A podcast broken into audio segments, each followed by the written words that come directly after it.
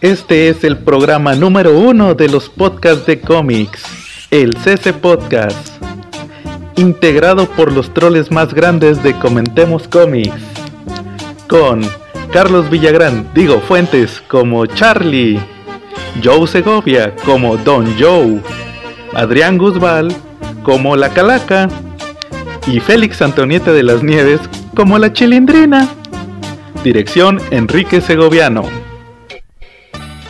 Y comenzamos con el episodio 63 del CC Podcast. Y estamos Joe a secas. Charlie, el caballero del cómic. La calaca.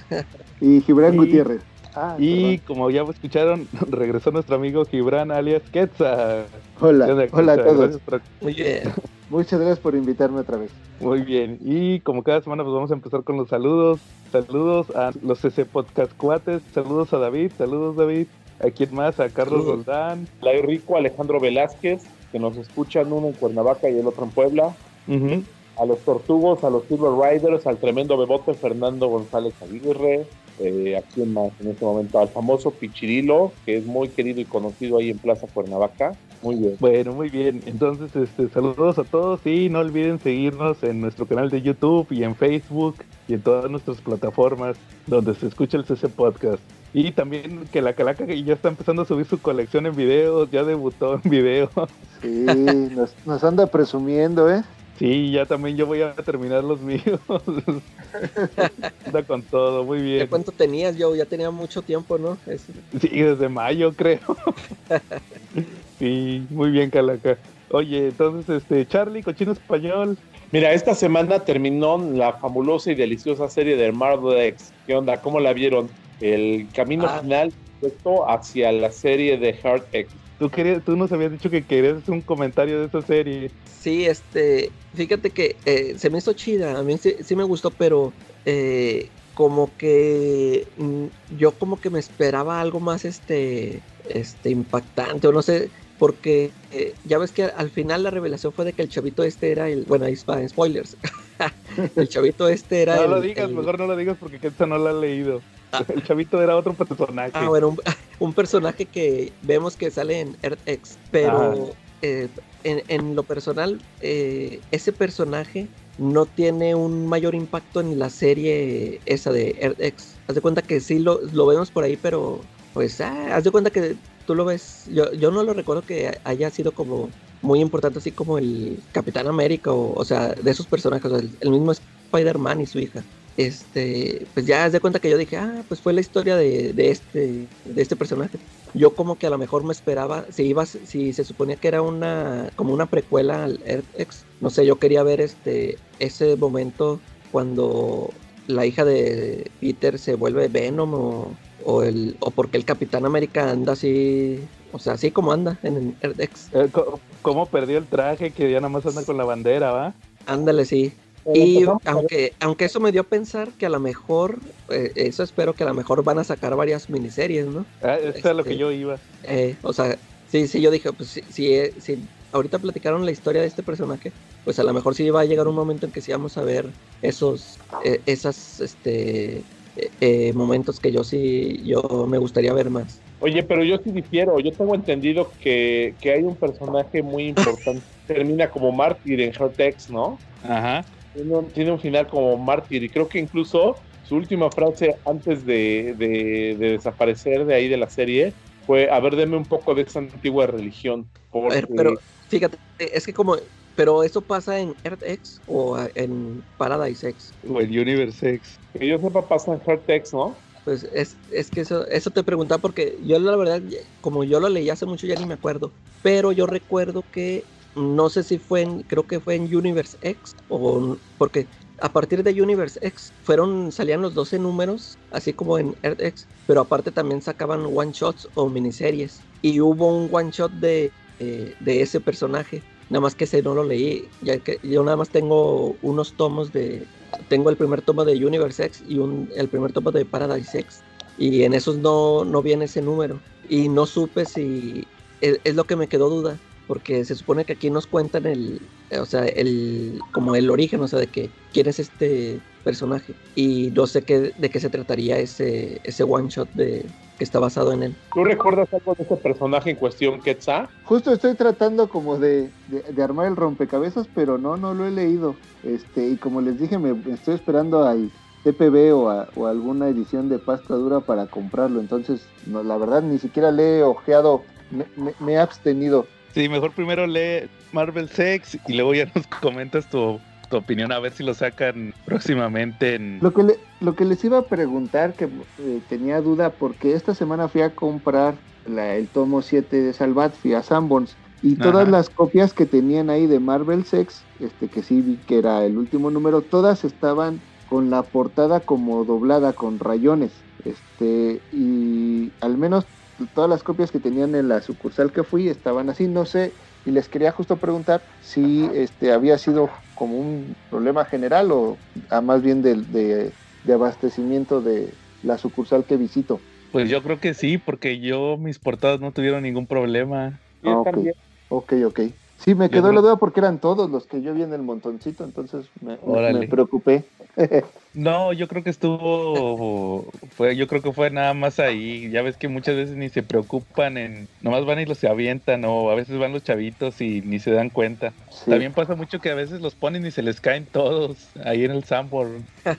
¿Quién sabe? Ah, que hacen, unas pilas ahí, ¿eh? arman unas. Ajá. Sí. sí, sí, sí.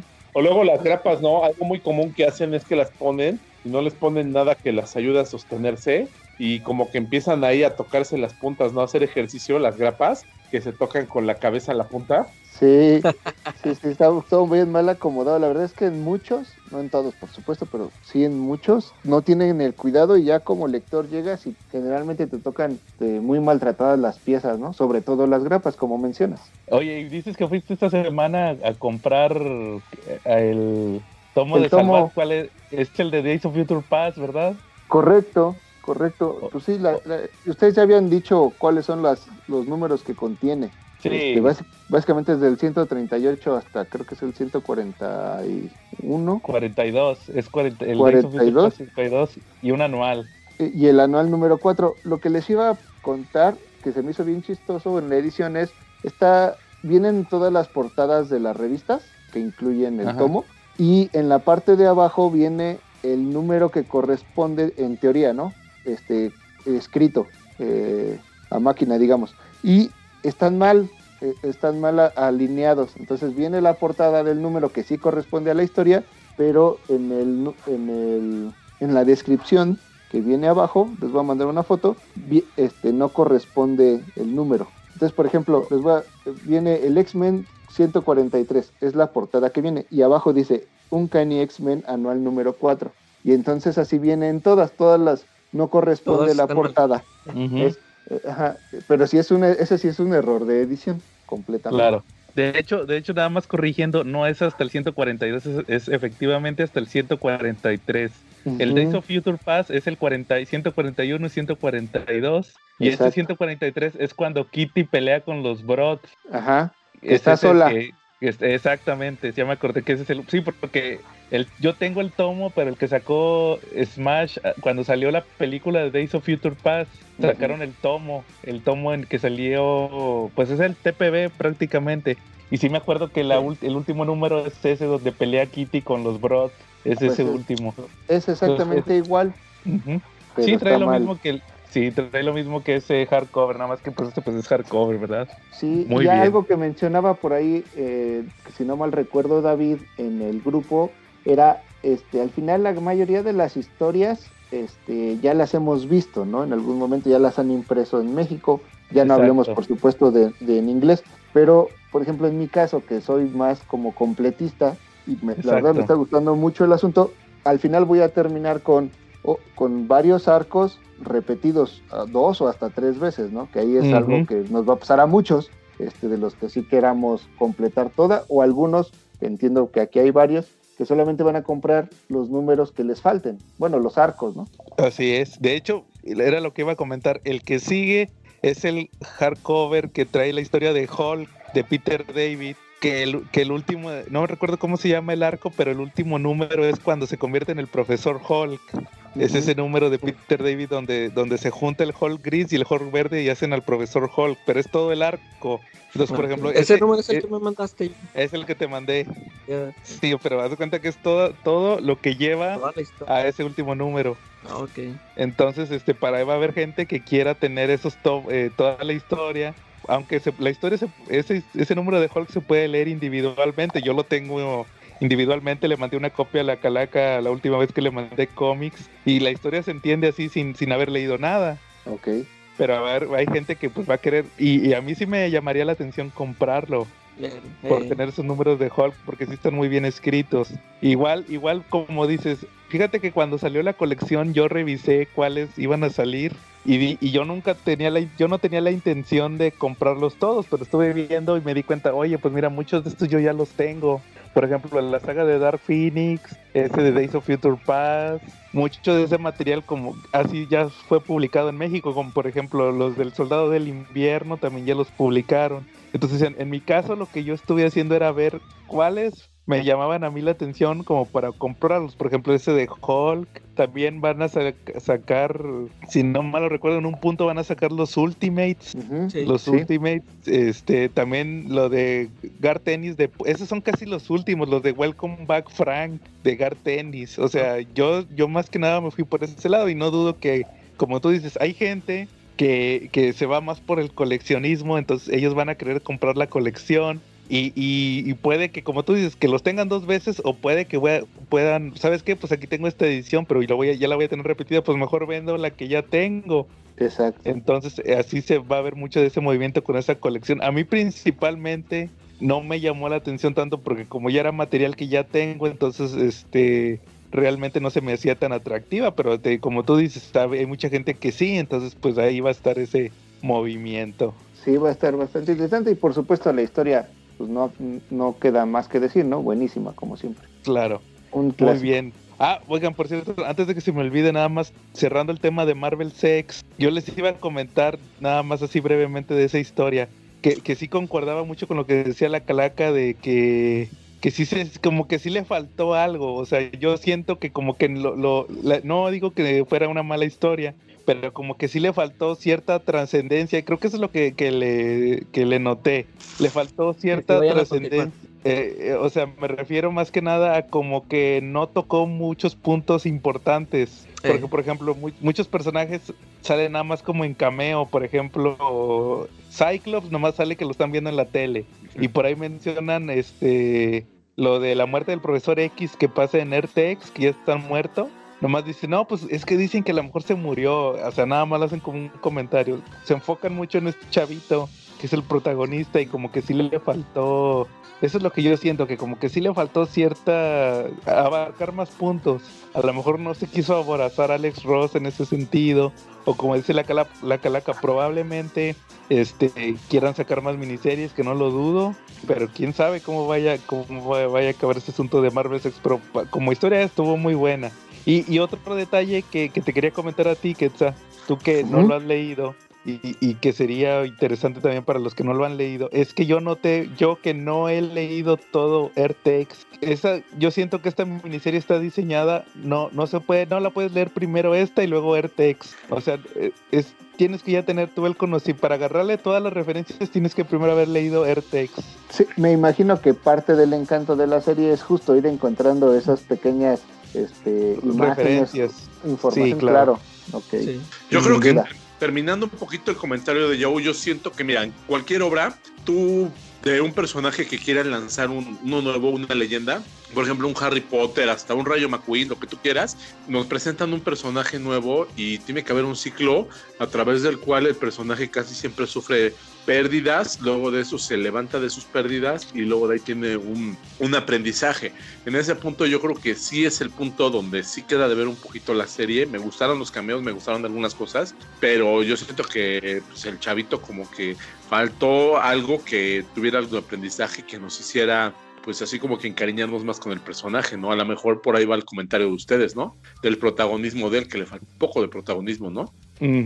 Sí, como que al final quieren dar un mensaje con lo que decías de la identidad de este chavito, entonces, este, pero como que no termina de embonar. De hecho, curiosamente, Charlie ya nos, nos platicó de ese personaje y yo, yo siento que si yo hubiera leído, eh, si yo no, si Charlie no nos hubiera platicado de ese personaje, que Charlie no sabía que, que el chavito era ese personaje, si no nos lo hubiera platicado y yo hubiera leído Marvel Sex, el Marvel Sex número 6, el martes que lo compré, y hubiera, me hubiera sentado, hubiera leído el cómic y sin saber lo que nos había platicado Charlie, yo hubiera dicho, ¿y este quién es? O sea, ¿Este quién es? sí, o sea, ¿y este quién es, verdad? Y ahí hubiera dicho, no, hombre, qué mugrero, porque eh. terminó contándome de un mono que no sé ni quién es, ¿ah? Pero afortunadamente Charlie nos había dado ahí un background y, sin intención, porque él tampoco sabía que sí iba a tener cierta relación. Entonces, por eso más que nada va mi comentario de que si no leíste Ertex, sí te va a sacar de onda. Sí, este, te van a faltar mucha de la experiencia, o sea, no se puede leer. Ese es el problema que yo veo con las famosas precuelas, que se supone que, que, debe de ser un punto de entrada y no, la realidad es que tienes que tener ya el conocimiento previo y yo creo que, que es en todo, también como en Star Wars, que, que muchos dicen, no, es que las, con las puede haber gente que entre con las precuelas, no, porque las precuelas están llenas de referencias a las películas originales, o sea, es, es como en todo. Claro, una cosa es que sea cronológica la información y otra que el impacto al, lector sea, o al espectador en el caso de las películas, sea diferente en función del orden, ¿no? Así es. Bueno, muy bien. Bienvenidos a su sección de Comentemos Mangas, amigos del CC Podcast. ¿Cómo están? Vamos con los precios de los nuevos títulos de esta semana de Panini Manga. Tenemos de 109 el número final de Akamega Kill, el 15, el número 5 de Eden's Zero. De 119 está Aposims 3, Golden Kamuy 10 y también el número 9 de Erased, que es el final. De 129 está el estreno Bakemonogatari. De 139 Blue Exorcist 25. De 149 tenemos Lobo Solitario 22 y el estreno de Jaco, el patrullero galáctico de Akira Toriyama. De 249 tenemos City Hunter número 9. De 289 el número 24 de la colección de Dragon Ball. Y para finalizar tenemos el box set de Dragon Ball. Este es el segundo y contiene los volúmenes del 22 al 42. Tiene un precio de 1785. Y por si fuera poco, también salió dentro de esta colección de números 1 el de Akira con un precio de 319. Originalmente tenía un precio de 399 y se conjunta tanto con Akira como con Dragon Ball este fenómeno de que podemos coleccionarlos de varias maneras, tanto en números individuales como en el box set. En el caso de Akira vale la pena nada más por el precio, la caja no tiene nada de diseño, caso contrario el de Dragon Ball. Y esta, la obra más conocida de Akira Toriyama, tiene este segundo formato con páginas a color, un tamaño más grande para ajustarse a todos los bolsillos, ya que este es notablemente más cara, pero lo puedes comprar más barato con los dos box sets o directamente cada número. Hablando del maestro Toriyama, tenemos el número 1 de Jaco, el patrullero galáctico, un personaje que se ha visto en Dragon Ball Super. Se trata de un simpático pero muy despistado y sobre todo muy pretencioso extraterrestre que pertenece a la patrulla galáctica que se dedica a hacer pues más o menos como los Green Lanterns en el universo de Toriyama. Aquí lo vemos como llega en una misión en su nave, sin embargo debido a su gran destreza se estrella con la luna y acaba varado en una isla a mitad de la nada, donde para su increíble fortuna hay un ingeniero que a pesar de que no entiende muy bien el funcionamiento de esta nave se esfuerza para componerla. Mientras tanto, comienzan a vivir juntos, eventualmente tienen que salir de la isla, ir a la ciudad para comprar víveres, en donde Jaco, pues si él a su deber de patrullero galáctico empieza a querer castigar al mal, se mete en líos con pandilleros, con la policía, poniéndole los pelos de punta al humano que lo ha acogido. Hasta que bueno, acaba por realizar una buena obra salvando a una chica, tienen que huir de la policía, así que se llevan a esa chica a la isla y acaban viviendo los tres juntos en un esfuerzo por componer la nave de Jaco. Esta obra, que es simpaticísima como todos estos one shots de Akira Toriyama, también sirve como precuela para Dragon Ball, ya que esta misión se relaciona directamente con Dragon Ball. Además, pues vemos un capítulo especial, este donde se hace la parodia de Goku siendo lanzado hacia la Tierra. Esta es una parodia de Superman. Así que bueno, tenemos mucho Dragon Ball para esta semana. Y tenemos aparte otro estreno, el de Bake Monogatari. Este es una adaptación al manga de una serie de novelas ligeras del autor Sin. Ya se había publicado por parte de Panini la novela ligera de Death Note, eh, entre otras es autoría de este mismo hombre. Así que en esta ocasión se lleva al manga Bake Monogatari de la serie Monogatari. El mangaka que ilustra esta serie es nada menos que Oh Great. Ya conocemos su trabajo en México, o bueno, algunas, algún sector, debido a que Editorial Beat publicó Tenjo Tenge, una obra bastante chida que esperamos, bueno, yo por lo menos sí espero ver publicada en el futuro.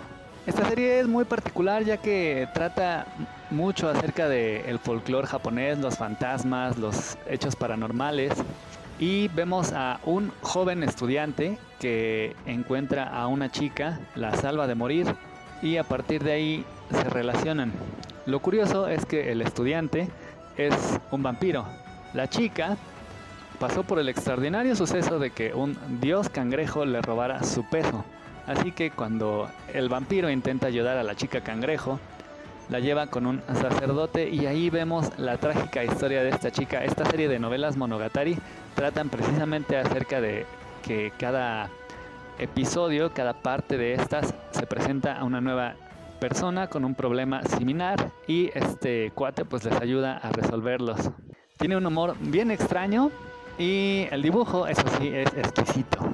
También vemos como en Eden's Zero se ponen las cosas pues color de hormiga ya que los héroes habían ido a rescatar a una parte de la tripulación a un videojuego. Esta es un robot, así que su conciencia, digamos, de robot estaba en este videojuego escondida. Sin embargo, ella ha perdido la confianza en los humanos y tienen que encargarse de convencerla de que regrese a la nave para que así la tripulación esté completa y puedan emprender su misión. Sin embargo, como Hermit no quiere regresar, pues Shiki y los demás, mientras la convencen, se van a enfrentar a algunos peligros ya que sufren la traición de uno de los miembros de la tripulación. Aposims tiene un dibujo muy chido y es parte de este Nihei verso de obras de Tsutomu Nihei. Ya apenas en el número 2, el héroe Hetero le dio en la madre al enemigo más grande, así que ahora nos vamos a enfrentar a que pues bueno, van a ir con la misión esta que llegó Titania, la que convirtió a Hetero en un tipo en armadura con poderes. Así que se dirigen a su pueblo, pero uno más de los emisarios del imperio, un tipo bastante poderoso, llega para acabar con este pueblo y bueno, se encuentra con que Hetero y Titania están ahí, así que empieza una pelea devastadora, mientras ellos se enfrentan a las particulares ideas del príncipe de este pueblo. Mientras tanto, en Ao no Exorcist eh, culmina este arco del pasado en donde vemos el nacimiento de los gemelos malditos, los hijos de Satán, y cómo es que acaban siendo criados por uno de los principales exorcistas a causa de las maquinaciones de Mefistófeles. Es una historia verdaderamente triste, pero que nos va a encaminar porque ya finalmente Rin tiene la decisión que necesitaba para ayudar a su hermano y a sus amigos tras haber visto todo el sufrimiento que pasaron sus padres. Luego tenemos un montón de cosas chidas porque el lobo solitario se pone bastante bueno. Finalmente lo vemos sufrir enfrentando al clan Yagyu, a los últimos que quedan y al líder finalmente se presenta esta estoicidad del samurái y su pequeño hijo enfrentando a la muerte, algo que han buscado desde que pues bueno, fueron traicionados y han caminado por este sendero de la venganza. City Hunter es una serie súper recomendada, es como Miami Vice en manga, pero con un montón de humor, eh, porque el protagonista es un pervertidazo de primera. Para colmo de males, siempre que le cae un caso, se trata de una chica guapísima que tiene que ser protegida y el tipo se vuelve loco, intenta conquistarla. Es una serie verdaderamente divertida, además tiene muchísima acción. Erased termina, al igual que Akame ga Kill, ambas series son bastante chidas. Akame es una serie completamente shonen de acción a lo bestia, mientras que Erased se trata de una serie como de intriga. El protagonista ha pasado por muchas cosas, volvió al pasado para intentar arreglar la muerte de su madre, sin embargo volvió un poquito de más, así que en lugar de regresar unas horas regresa veintitantos años, acaba salvando a una niña que fue asesinada cuando él estaba en primaria. Después al cambiar el futuro, obviamente eh, las cosas no son iguales. Él termina en un accidente, acaba en coma, enfrenta una vida completamente diferente a la que había vivido todo con tal de cumplir esto de salvar a su madre. Afortunadamente lo logra, pero aún quedan misterios sin resolver ya que el asesino regresa después de tantos años a acabar con lo que no había podido. Y acá Mega Kill, por supuesto, acaba como no puede ser de otra manera con una pelea inmensa con el héroe Tatsumi evolucionando su armadura hasta el último nivel, ha pasado por mucho, él también llegó queriendo servir al imperio, se dio cuenta de que este era un imperio opresor, así que se pasa del lado de los rebeldes, pelea con ellos, muchos mueren, sin embargo él ha logrado llevar el peso de sus amigos en sus hombros, particularmente con la armadura que le dejó uno de ellos, la ha hecho evolucionar, ahora está enfrentando a la espada final, que es una especie de robot gigante que controla el rey. Están devastando el reino en su pelea. Mientras tanto, Akame también lleva a cabo su pelea contra Sdeath, la general y jefa de los Jaggers. También son un par de batallas espectaculares y el final, todo el mundo espera un final feliz. No es así, es muy peculiar, pero vale bastante la pena. Si pueden, quieren ver un anime, un manga de pura acción, este que solo tiene 15 números y ya está concluido puede ser una gran opción. Y eso es todo, Nakamas del CC Podcast. Eh, si quieren ver algo del material, pueden ir a mi canal, Comic Review con Carlos Roldán. También si quieren hacer algún pedido, pueden mandarme mensaje con lo que están buscando al Twitter, Instagram o Facebook. Eh, también pueden ir directamente al local si están en Ciudad de México. Estoy en la colonia Condesa, en la delegación Alcaldía Cuauhtémoc, entre Avenida Tamaulipas y Alfonso Reyes. Está a tres cuadras de Metro Patriotismo. Gracias por escuchar esta sección del programa. Espero sus comentarios, sus pedidos y mientras tanto pues ya volvemos a la programación habitual. Oye, oigan, por cierto, les iba a comentar, ahora sí traigo un tema, leí un cómic esta semana, ah. ahí les ahora sí traigo un tema de cómic. Fíjense que eh, estaba leyendo el cómic nuevo de Black Widow, o como le dice David, Black Window, ¿verdad Charlie? David. Eh, eh, ¿El de español? no, en inglés. Ok. Es el, tipo, el título más reciente. Es que David, es que David no sabe que no se, no se pronuncia Black Widow, se pronuncia Black Window. Es que ahí le falta estar letrado. Entonces, este, sí estaba leyendo el, nuevo título de, Black Widow, que, que fue el famoso que sacó las portadas Campbell. No sé si se acuerdan. Que sacó la portada de, de, Natasha y el número 2 es la, la Yelena, la Black Widow güera. Sí, sí. Y yo compré las portadas de Campbell, entonces dije, pues no, no crean que no nada más estaba viendo ahí las nalgas a la Black Widow. sí, lo, sí lo abrí, sí lo leí. Bueno, pero nadie te hubiera dicho nada si lo hubieras hecho. Sí está muy chido, ¿no? ¿Cómo, Caraca? Que creo que el dibujo sí está muy chido. Es una, sí, fíjate que es una chava, este, la que dibuja. Eh, de hecho es escritora, escritora y, dibujante mujer y la, colorista es la, que estaba con Tom King, la Jordi Belair, que también dibuja y escribe y hace todo. Vende tamales los domingos y todo. Entonces, haz de cuenta que dije, no, pues lo voy a leer, vaya, ya lo, ya lo compré. De hecho, la, como que lo que llama la atención, si quitas tú las portadas, eh, variantes, lo que llama la atención es que las portadas regulares son de Adam Hughes. O sea, al final, si no conseguiste la, la, portada cachonda de Campbell, como quiera, pues tienes las de Adam Hughes. Entonces, eh, sí, pues me puse a leer el título y, y, está interesante. Fíjate que van tres números. Empieza, haz de cuenta que estaba Black Widow en una misión eh, y resulta que eh, está ahí haciendo su misión, que ya la termina y bien fácil, va, porque es Black Widow, según que la super espía, va, que todo puede. Resulta que de repente le tiran unos dardos y se, así de esos con tranquilizantes, el típico, va, y se cae de un edificio. Y ya no vuelven a saber nada de ella en tres meses, o sea, pasan tres meses sin que nadie sepa nada de, de Natasha. Luego resulta que están eh, viviendo en, en, una ciudad, pero es, es arquitecta Así, ya no se llama Natasha, se llama Natalie. Y, y hace cuenta que resulta que va pasando por la calle y está una chava dando las noticias, la, típica que está dando las noticias, así la corresponsal, ¿verdad? que la están grabando ahí en la calle. Y, va pasando Natasha, así como si nada. Y resulta que Hawkeye la vio en la tele y le habla a, a, a Bucky, al soldado del invierno Y, y curiosamente, porque pues, los dos habían andado con ella, le dice, no, que ya encontré a Natasha, va, y, le manda el, le manda la foto de la, de la televisión donde la vio que pasó. Y ahí van los dos a buscarla y, ya se cuenta que está en la casa de Natasha y enfrente está un eh, típico que están los arbustos y, y, los árboles y están ahí metidos ellos dos viendo a ver qué onda. Y, resulta que, que, está Black Widow y ya está casada, bueno, no está casada, está, está comprometida con un cuate y tienen un bebé, pero nomás pasaron tres meses. Ah, y, y se va, y, no, pues ahí va el y va y dice, no, pues no, eh, pero ah, está chida la, como que la pareja que hacen Hawkeye y, y, el, y el Bucky que le dice, no, es que está encubierta, mento. No, pero es que no estaría encubierta, le dice el, soldado del invierno. No, si, si estuviera encubierta no se hubiera dejado que la vieran en la, televisión, porque te digo, estaba la reportera y ella nomás pasó por detrás como si nada. y, y, no, pues dice, ahí voy y, y va Hawkeye y, y platica con ella, pero así dicen, oye, oiga, buenas tardes, es que voy pasando por aquí y, y hace cuenta que Black Widow se compró una motocicleta y, oiga, y vi que tiene una motocicleta, ¿no? Sí, y platica con ella, pero así de que, de que, oh, esta vida que usted tiene debe de ser muy buena, así como el jefe Gorgory, guiño, guiño. Ah, ponga mucha atención y vea cómo guiño el ojo al hablar, ¿de acuerdo? Sí, señor. El hombre que busco en realidad, guiño, es Don Soborno. Guiño,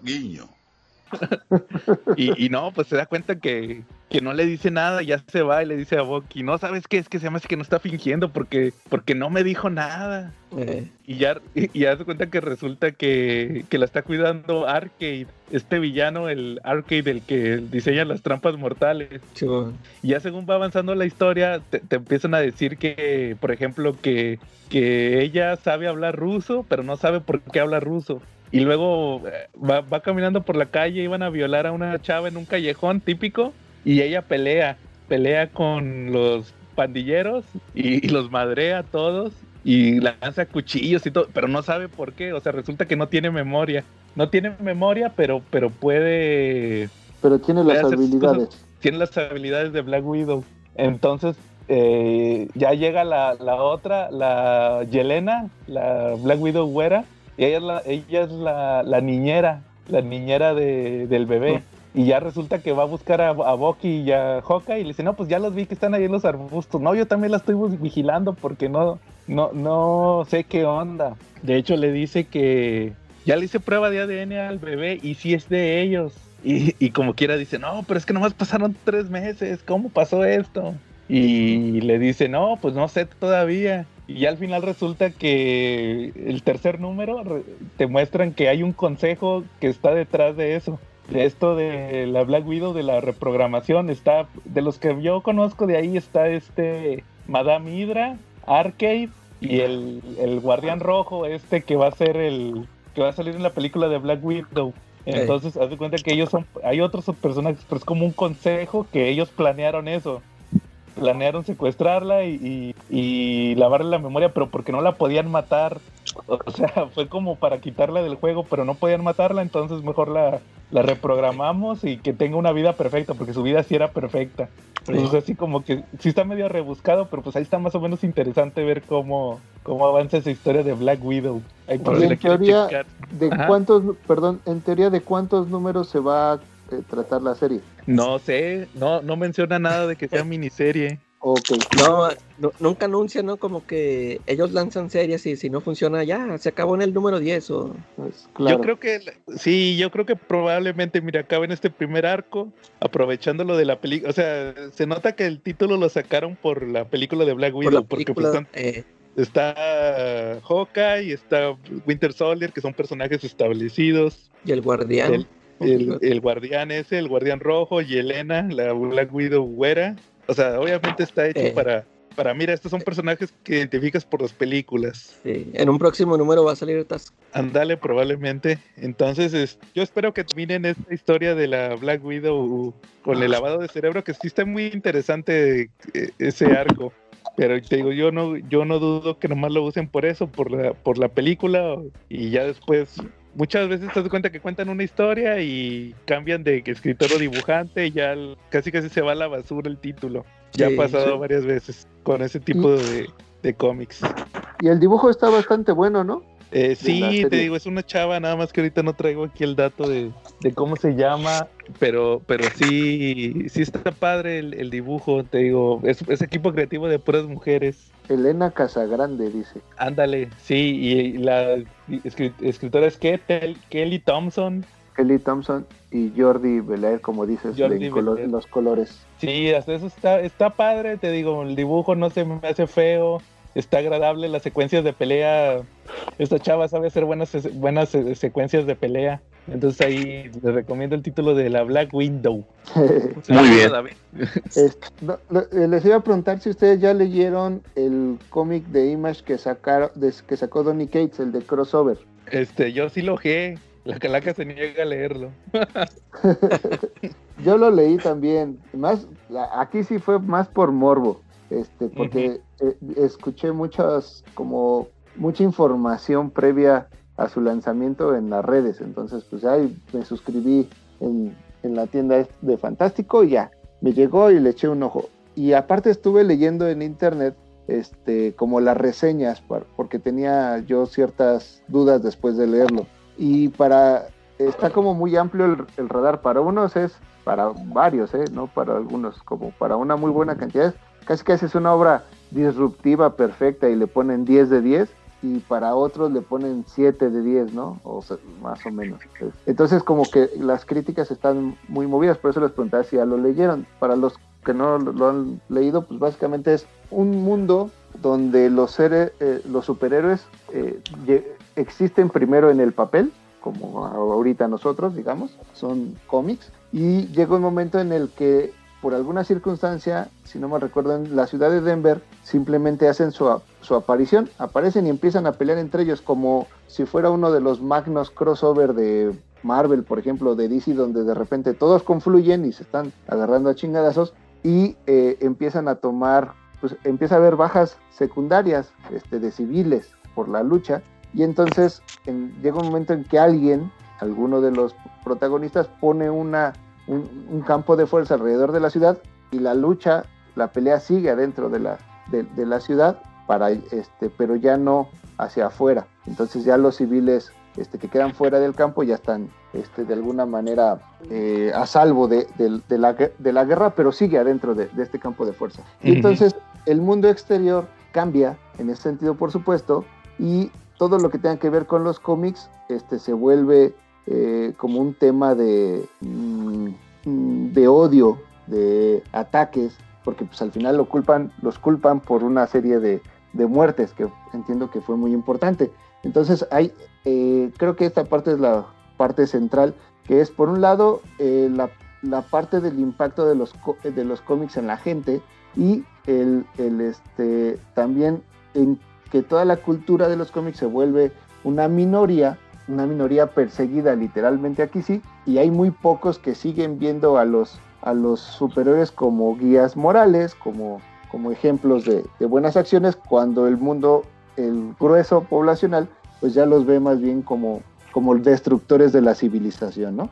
Y el número, no, no, no, le vamos, no vamos a spoilear mucho, pero está centrado en, en, una de las chicas justo que es, este, que trabaja en una de las últimas o la última tienda de cómics existente hasta que llega un, visitante en las últimas páginas, ¿no? Vamos a, dejarlo así.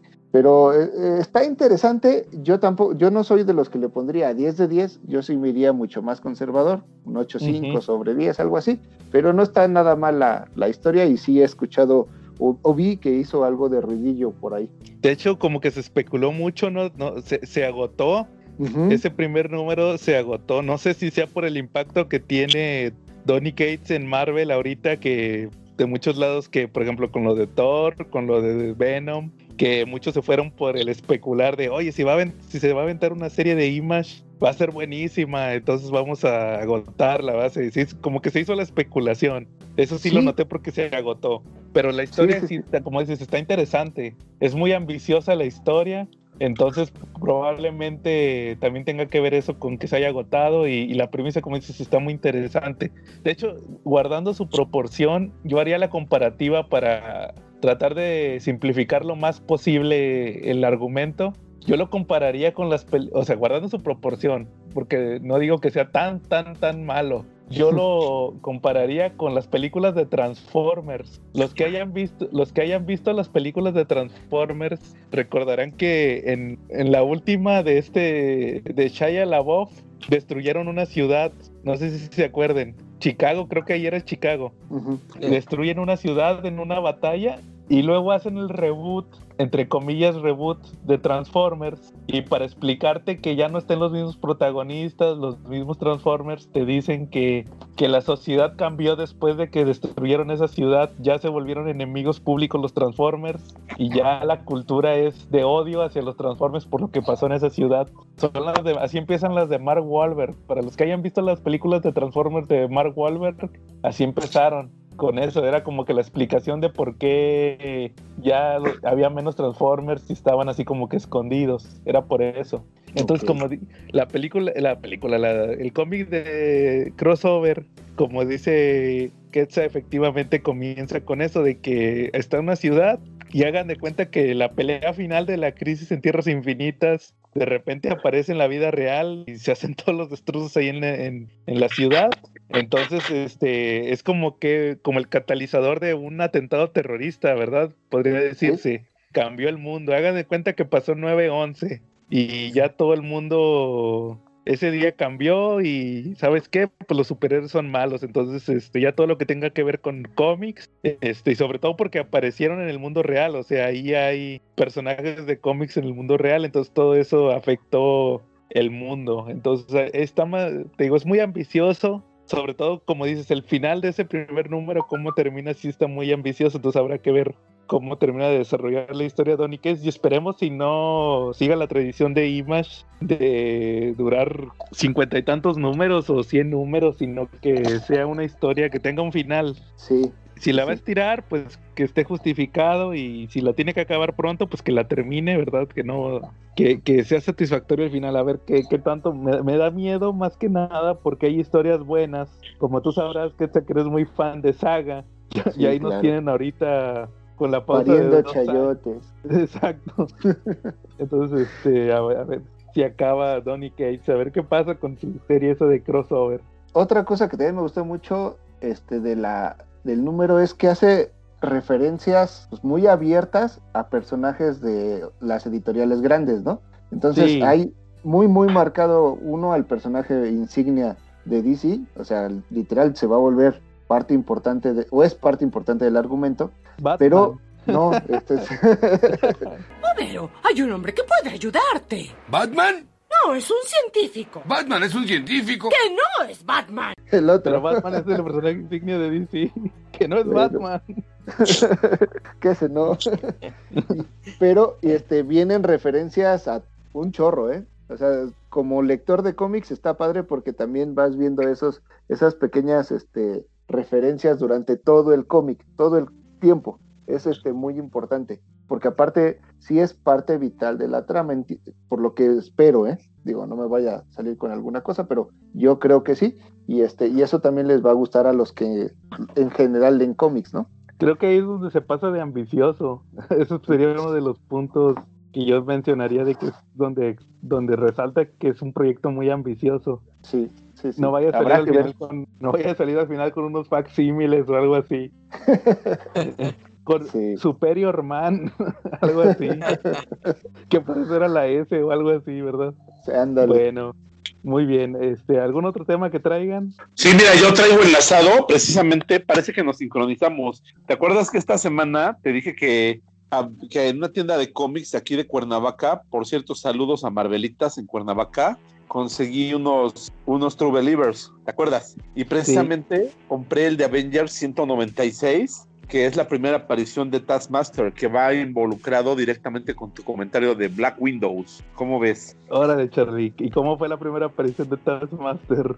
Ah, mira, la primera aparición de este personaje en, en, en, México tenía varios nombres. Por ahí lo llamaban el maestro, eh, creo que en Editorial Novedades lo llamaban el maestro, ¿no? Este, y en algún momento también lo llamaban prueba maestra.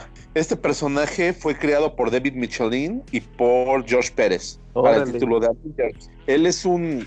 Ahí, hay una situación con este personaje, es donde se vive una, una continuidad redconeada.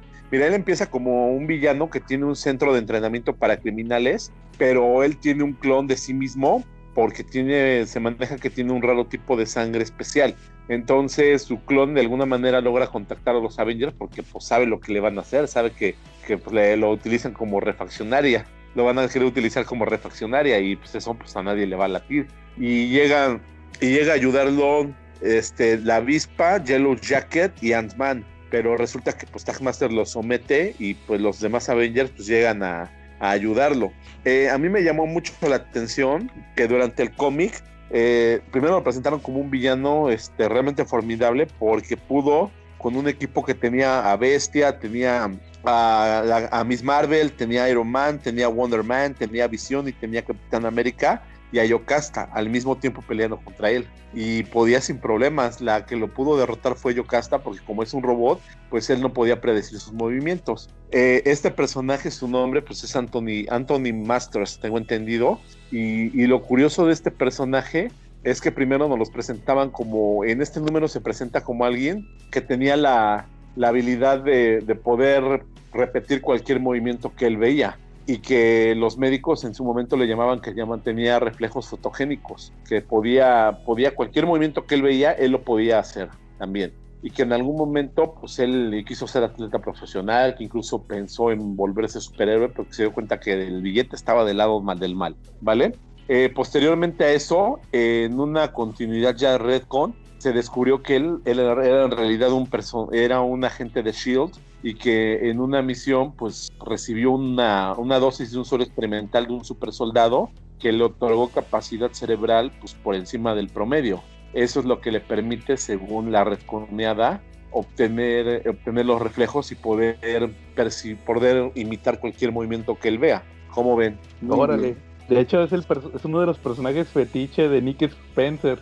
Ya tiene varios años sacándolo en todos, sus, en todos los cómics que escribe Nick Spencer, Spencer cómic donde sale el Taskmaster. ya lo, y lo hace medio chistosón acá. Es lo que no me gusta, que lo hace medio perdedor. Sí, últimamente lo puso a hacer equipo con un Ant-Man y como que tampoco era su mejor momento porque pues en lugar de que ser alguien total, una pareja de villanos totalmente peligrosa, se volvieron como una caricatura, ¿no? Sí, de hecho, acuérdense que eh, el Taskmaster fue el que le enseñó a pelear con el escudo al US Agent, a John Walker. Es el que le enseñó. Cuando fue Capitán América, el gobierno agarró al Taskmaster y le dijo: A ver, te, rebajamos la condena, pero tú ya peleaste con el Capitán América, entonces aquí enséñale. Sí, pero tú lo entrenas, tú lo enseñas. Sí, ese fue el acuerdo. Incluso también entrenó a Crossbones, entrenó a Cutthroat, entrenó a, a Diamondback entrenó una serie de personajes por ahí de Marvel. O sea, él fue su tutor de, pelea de ellos. Y como tú, como dices, lo, suyo, lo suyo es ser entrenador y ser maestro. El Taskmaster. Bueno, muy, muy bien, Charlie. ¿Algún otro tema que traigan? Sí, yo traigo, traigo varios. Fíjate que vi, vi una, una recomendación que hizo David hace mucho tiempo. Un, este, un, anime. ah, este, el de, ¿cómo se High Score Gear. Ah, el de los monitos que juegan videojuegos. Sí, ¿ya lo viste yo? Ah, sí, yo lo vi, creo que te lo vi antes que David. Órale. De hecho, ¿son varias temporadas o qué onda? Son, son dos temporadas. Sí, porque yo llevo como cuatro capítulos se me hace. Sí, ah, creo que cuatro. Y este, este, eh, fíjate, el, el primero, o sea, me gustó mucho porque pues está muy basado, saca mucho, es muy fan del Street Fighter, el monillo. Ajá. Sí. y, y, eso me gustó mucho, yo decía, oh", como que decía todo lo que uno, todo lo que uno veía, todo lo que pasaba por ahí por el juego. Y, y no solo eso, ya es que saca muchos, habla sobre muchos videojuegos este, así viejitos. Sí, retro, sí. Sí, retro. O sea, pues son puros de los que a mí me, me gustaron, de los que yo jugué. Por ejemplo, ahí sale uno que juegan uno de Jason. Yo sí me acuerdo que jugué ese, ese videojuego. El del monillo que anda, el Jason anda ahí matando zombies, creo. Ese sí me acuerdo haberlo y uno de un, uno que es como un cavernícola, no sé qué, también ese sí lo jugué. Y ya ves que de repente hay que te da, o sea, te, te explican los tips de que no, que para hacer este agarre que necesitas hacer esto y todo. Todo eso se, me hizo muy chido. Y ya con el, sí, sí me fijé que el, ese anime este, es claramente una, es una historia de amor, pero pues ahí le, le meten todas esas, esas, esas eh, guiquerías como pues para que lo, lo veamos. O sea, si, si a lo mejor hay mucha gente que no les gustan este, historias de amor que se queden a verlo por los, por los videojuegos. Por los videojuegos. Eh, sí, pero está padre. sí, o sea, fíjate, y es de esas, es de esos animes donde los monillos son acá bien gritones y que les ponen las carillas acá este con los ojos así de, de círculos y todo ese, o sea, sí, sí se me hizo, me ha gustado lo que, lo que he estado viendo, me ha gustado y, este, hasta eso ya es que te digo que voy como en el, en el episodio 4 y ahí dan un brinco, ¿no? O sea, como que luego, lo, o sea, ya pasan de año los, los chavitos, ya es que la primera chavita esta, la Akira, como que, que se, se mudan y luego ya anda el, chavito este con otra con otra chavita, ahora una, con la güera. Una güerita. Ándale con la güerita. Ah, entonces ya llegaste a la güera. Qué bueno que, qué bueno que ya llegaste ahí para no spoilearte. no, porque, sí, o sea, yo dije, órale, pues está, se me hizo chido eso de que, órale, hubo un brinco, o sea, eso, y sí, fíjate, sí, sí, sí me estaba gustando, sí, sí, sí voy a tratar de seguir viéndola, a ver cuántos, sí. cuántos, episodios, cuántos episodios son por temporada. Eh, son, eh, la primera temporada creo que son 12 o 13, y luego hubo como tres especiales, o sea, son como 15. Y luego ah, ya la temporada 2 son otros 10 o 12, algo así. Fíjate que a mí me pasó algo bien curioso. A mí me lo recomendó un cuate del trabajo. Que no, que el de High Score Gear que tiene que ver con, con el Street Fighter. Y como dices tú, hasta te dan ganas de jugar. Yo, andaba buscando un control de esos de, como de maquinita, pero para conectarlo a la, a la compu para jugar a Street Fighter. Así como que te dan ganas de jugar y todo eso, ¿ah? Entonces lo, empecé a ver en el Netflix y haz de cuenta que el Netflix y pues todos los servicios de streaming tienen la opción de que cuando lo estás viendo que te, que te brinques el, intro, a la cancioncita y todo eso, ¿ah? Entonces, pues obvio, casi siempre lo que haces es, brincártela. Y en uno de esos primeros dos o tres capítulos me, se me pasó y, me tuve que reventar todo, toda la cancioncita y ahí te spoileaban todo. Ahí me, ahí me di ah, cuenta que. No, o sea, me refiero a que sale ahí en la cancioncita que, que, estaba más grande el chavo, el ah, morrillo. y que estaba la güerita, va, y dije, ah, o sea, en un punto crecen y, y, se va una y llega la güera. Ah, sí, de, de, hecho sí es cierto, yo me acordé que sí recuerdo haber visto en un intro que salía la, la güerilla y lo dije, pues esa no ha salido en los, en los primeros episodios, o sea, sí me pareció raro que dije, ahí se había una güerilla pero ni ha salido y ya apenas ahorita salió. Sí, y luego haz de cuenta que, que me chuté la primera temporada en el Netflix y, y, en eso creo que también el David, saludos David, me decía a mí también eso de que lo había empezado a ver. Le dije, no, sí, yo también lo estoy viendo y está chido. Y luego haz de cuenta que salió, se acabó, o sea, lo, como a los dos o tres meses, liberaron unos especiales, o sea, tres capítulos. Porque ahí se queda como, se queda como que en clip, se queda así como tipo cliffhanger. Y hace cuenta que ahí se supone que acababa, pero luego salieron, así que los anunciaron que salían tal día en Japón. Y ese mismo día los, los, pusieron en Netflix, estuvo bien raro. De que los pusieron el mismo día. Y, luego salió la temporada 2 y esa sí me la estuve chutando eh, eh, así, según salía ya, lo liberaban el capítulo y lo bajaba ahí pirata. Y, luego ya apenas como dos o como unos seis meses después ya lo subieron a Netflix. Y, pero yo sí me enteré así como acabó. Y, este, y este cuate de la chamba que me lo recomendó, él sí se lo chutó en Netflix, el final. Eh. Entonces, y no, yo sí me lo chuté, digo, semana tras semana. Sí se pone bueno porque hace cuenta que, como dices tú, crecen y ahora anda con la otra chavita. Y, y, y, eh. ese personaje está padre porque le enseña, la chavita empieza así que no le gusta, va, y, empieza, le empieza ahí a, meter a los videojuegos, como que casi no le gustaba. Eh, sí, y sí, está padre. Nada más, por seguir al morrillo, ¿eh? Sí, sí, nomás por seguirlo ahí le empieza a gustar y al final sí, sí, sí, sí se pone chido. Ahí sí más o menos la chavita sí le mueve, más o menos ahí se va enseñando. y, hay unos momentos bien, bien épicos. Hay, hay, una parte, voy a spoiler algo así, eh, no, no, que no tiene que ver mucho con la trama principal. Hay una parte donde este chavillo, ya cuando está más grande, que ya va como en la secundaria, como en el equivalente de la prepa, ya creo que está, ya está, creo que tenía un trabajo de medio tiempo, se me hace que sí, ya tenía trabajo y todo. Eh, se, tiene que ir a otra ciudad, haz cuenta que se va al, al pueblo de al lado a jugar porque ya no, ya no quería jugar ahí en, el, en, su, en su ciudad. Y se, y se encuentra así las típicas, o sea, como tú dices, te sientes muy identificado porque te, te topas a, los a los que siempre están jugando ahí en un local, ¿va? O en una, en una tienda ahí. Sí. Eh, eh, la tiendita donde tenía la maquinita, va, que siempre se juntan ahí los chavitos de ahí de la cuadra. Y de volada, que tú no eres de aquí, va, esto es nuestro territorio.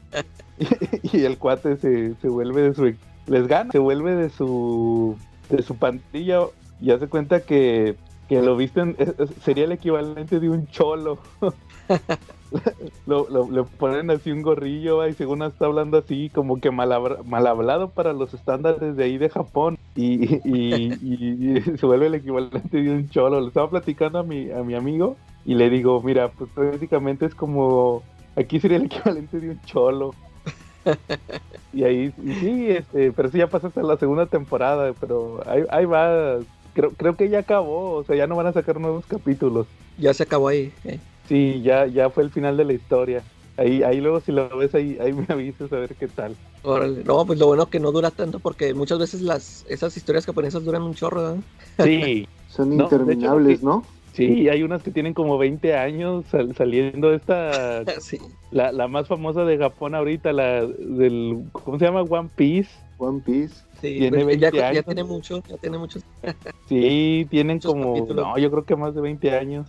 No sé si que, creo tiene el récord de más cantidad de capítulos, no, no de temporadas, que ese sería de los Simpsons, pero creo que de capítulos, creo que sí lo tiene One Piece, algo así, ¿no? de caricatura. se, avientan más este capítulos por temporada, esos. Ah, es correcto, sí. Sí, creo que ya tiene como mil capítulos, pero, pero ha habido en Japón este eh, eh, series que han durado más, o sea, pero me refiero en, en, cómic, en manga. Porque ah, estos de One Piece creo que tienen como 100 tomos. Y, y, hay unos que ya tienen como 200, 250, pero pues no, obviamente no son así como de historia una historia muy lineal, son, son más como que de situación eh, eh, así tipo... Como, como Arch, como decíamos de ándale, Como, ándale, pues sí, sería el equivalente. Sí, así te cuenta que no te imagínate para estarte contando una historia por 30 años. no, está cañón. No, no, pues son más como de que de situación, va, de que pues ahorita los vamos a poner haciendo esto o, aquello otro. Eh, sí, oye, ¿no, no, has, ¿no has metido en, en la tómbola este ese animes o manga. Sí, hay uno que dice manga. Ah, sí, ahí, ahí a ver para, para platicar sobre esas series. Por ejemplo, e, es más, este de los Caballeros del Zodiaco sí se requeriría un, un programa completo para eso. Eso sí pues la vi. Sí. Ah, está bien. Sí, porque hay muchas curiosidades que platicar. Ya, ya hace poquito que salió el manga en español, ya lo había sacado Vid hace muchos años y ahorita lo ah, volvió a sacar eh, Panini. Y yo le estaba platicando a un compañero del trabajo las diferencias de que, que eran la caricatura con el manga, porque sí cambian ciertas cosas.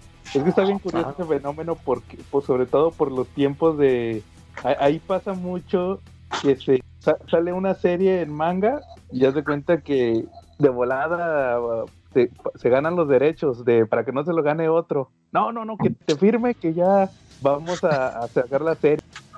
Y, y, ahí pasa mucho de que la empiezan a sacar y resulta que se les se, se, juntan con lo que están publicando en papel, le tienen que meterlo puro relleno y inventan historias, inventan personajes y, pasa mucho eso de que la gente se desespera porque se van por otros lados o de plano le cambian toda la historia. Eso pasa mucho y, también ha habido casos, eso estaría muy bueno para un episodio, platicarlo cuando platiquemos de eso de manga, donde se adelantan los de las series y la gente se va con se va con la finta de que no, pues así acabó la historia y ya sale el autor final, el que lo hacía en papel, y le dice, no, ahorita les voy a platicar el verdadero final.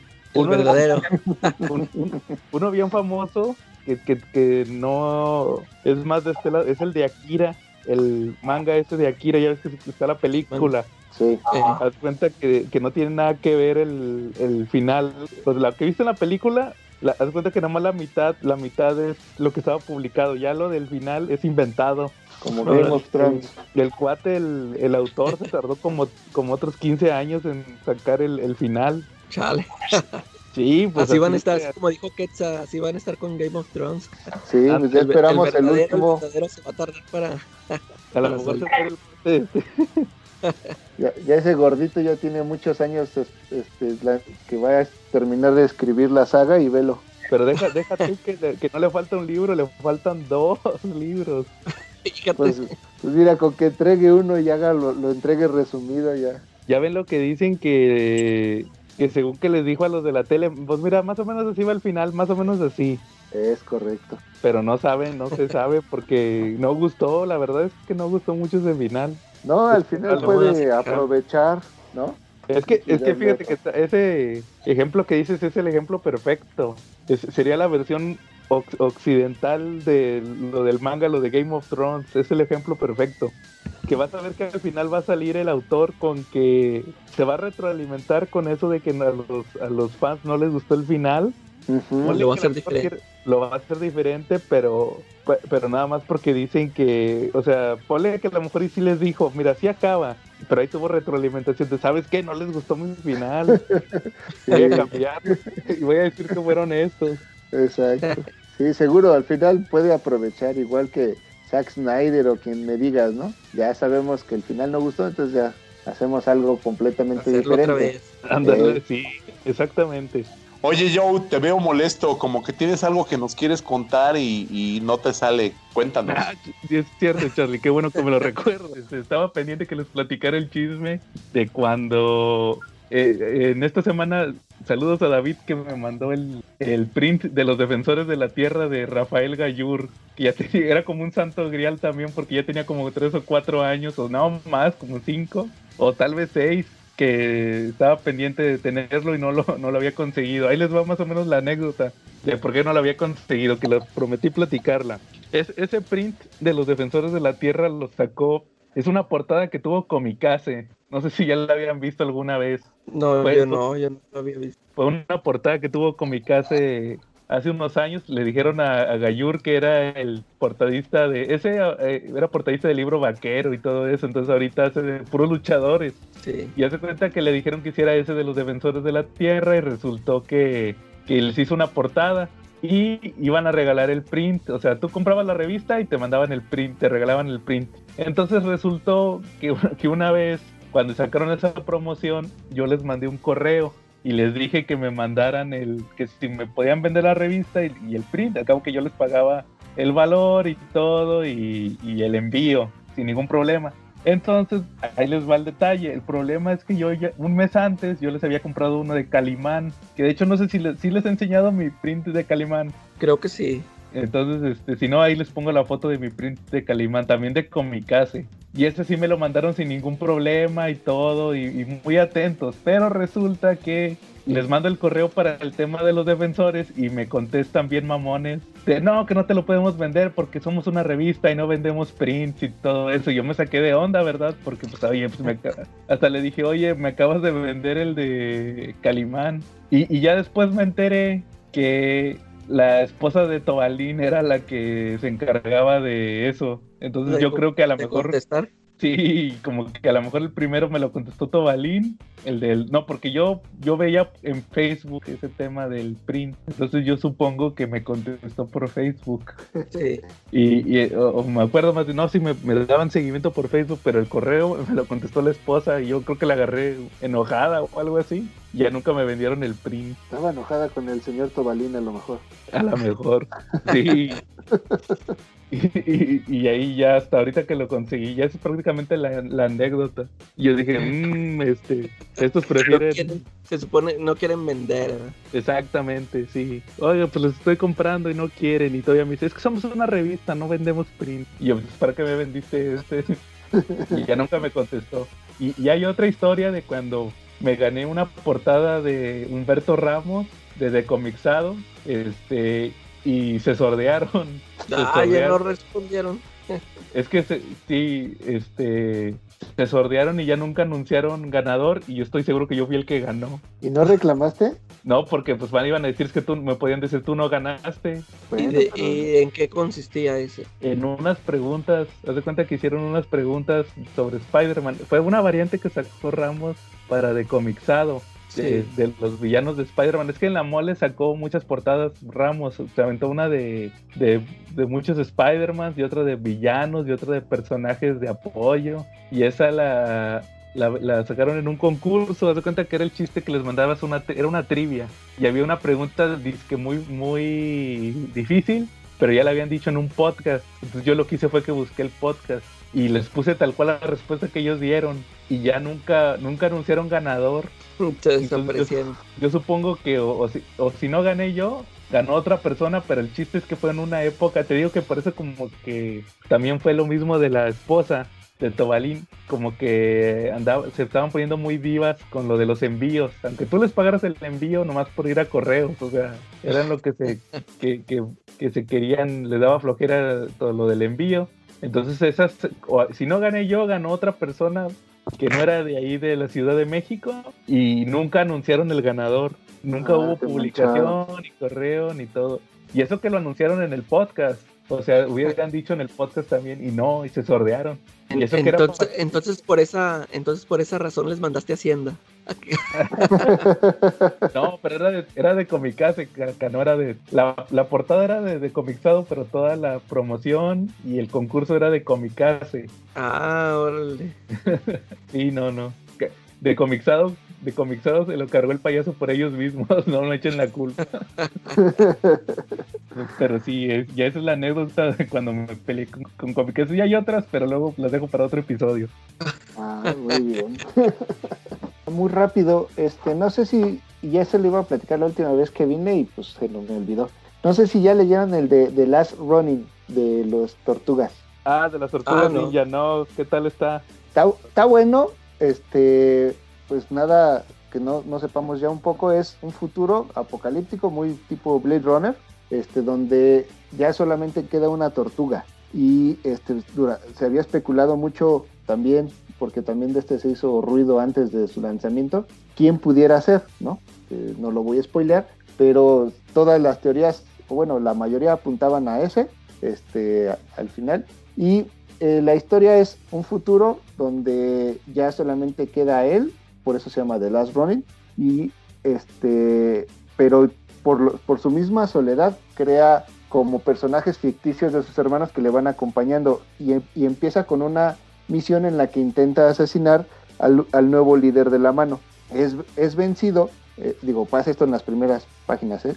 este, y él intenta es, cometer el sepuque, que es este, el suicidio tradicional, pero está tan mal herido que no puede, y es, justo lo encuentran, eh, este, otro de los personajes que sobreviven, que es Abril, y es, ya es cuando explica un poco qué es lo que pasó y todo, y va como otra vez a, intentarlo, eh, pero la parte, eh, el dibujo está bien, está muy bien logrado, este sí me gustó mucho, está dibujado por, espérate un segundo, lo, tenía aquí apuntado, por, la historia es de Kevin Esman y Peter Laird más Tom Waltz. Y este está los layouts son de Kevin Esman y están eh, ayudados por Esaú, que no lo conozco, e Isaac Escorza. Y la verdad es que está bastante bien la, ilustración, los colores son como muy, muy grises, este, muy oscuros, salvo en algunas tomas muy particulares donde se supone que están como cerca de, de áreas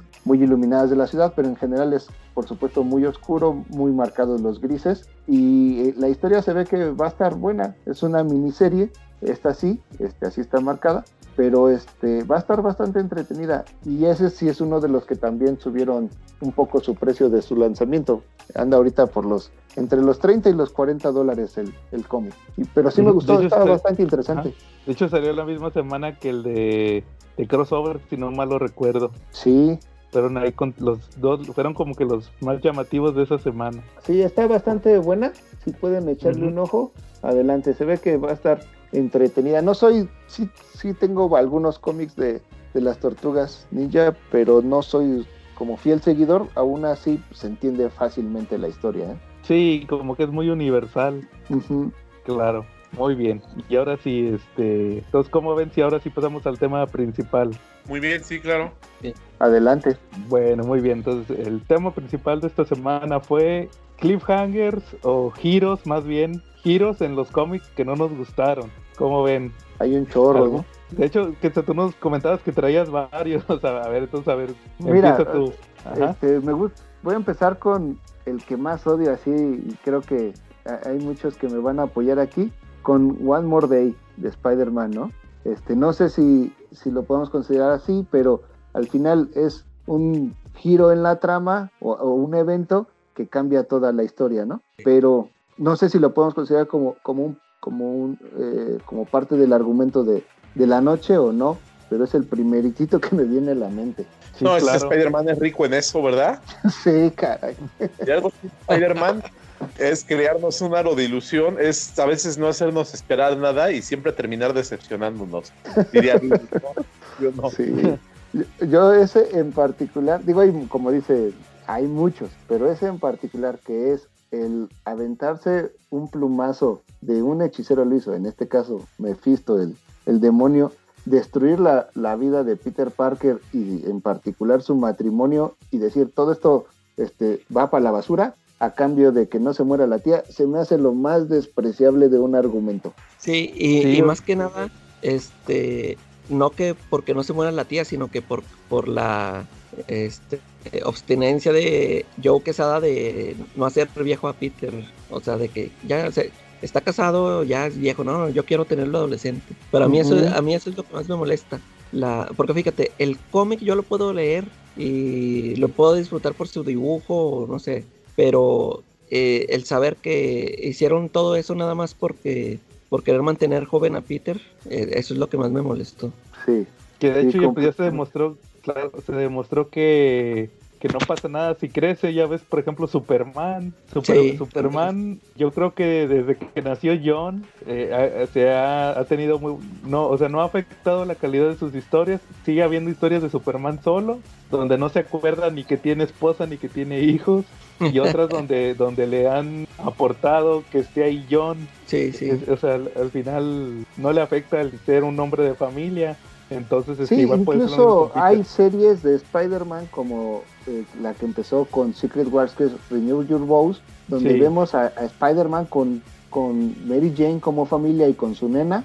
con la hija, sí. Con, la hija, y creo que hicieron algunas buenas historias. No todas, eh, no, toda, no todos los números son con la misma consistencia, pero creo que la historia daba para algo, ¿no? O sea, al final el personaje sí podía crecer, pero efectivamente es, este, como dice Calaca, al final fue la idea editorial de Joe Quesada, que en ese momento era el todopoderoso mandamás de Marvel, ¿no? Después de lo que había hecho con Marvel Knights.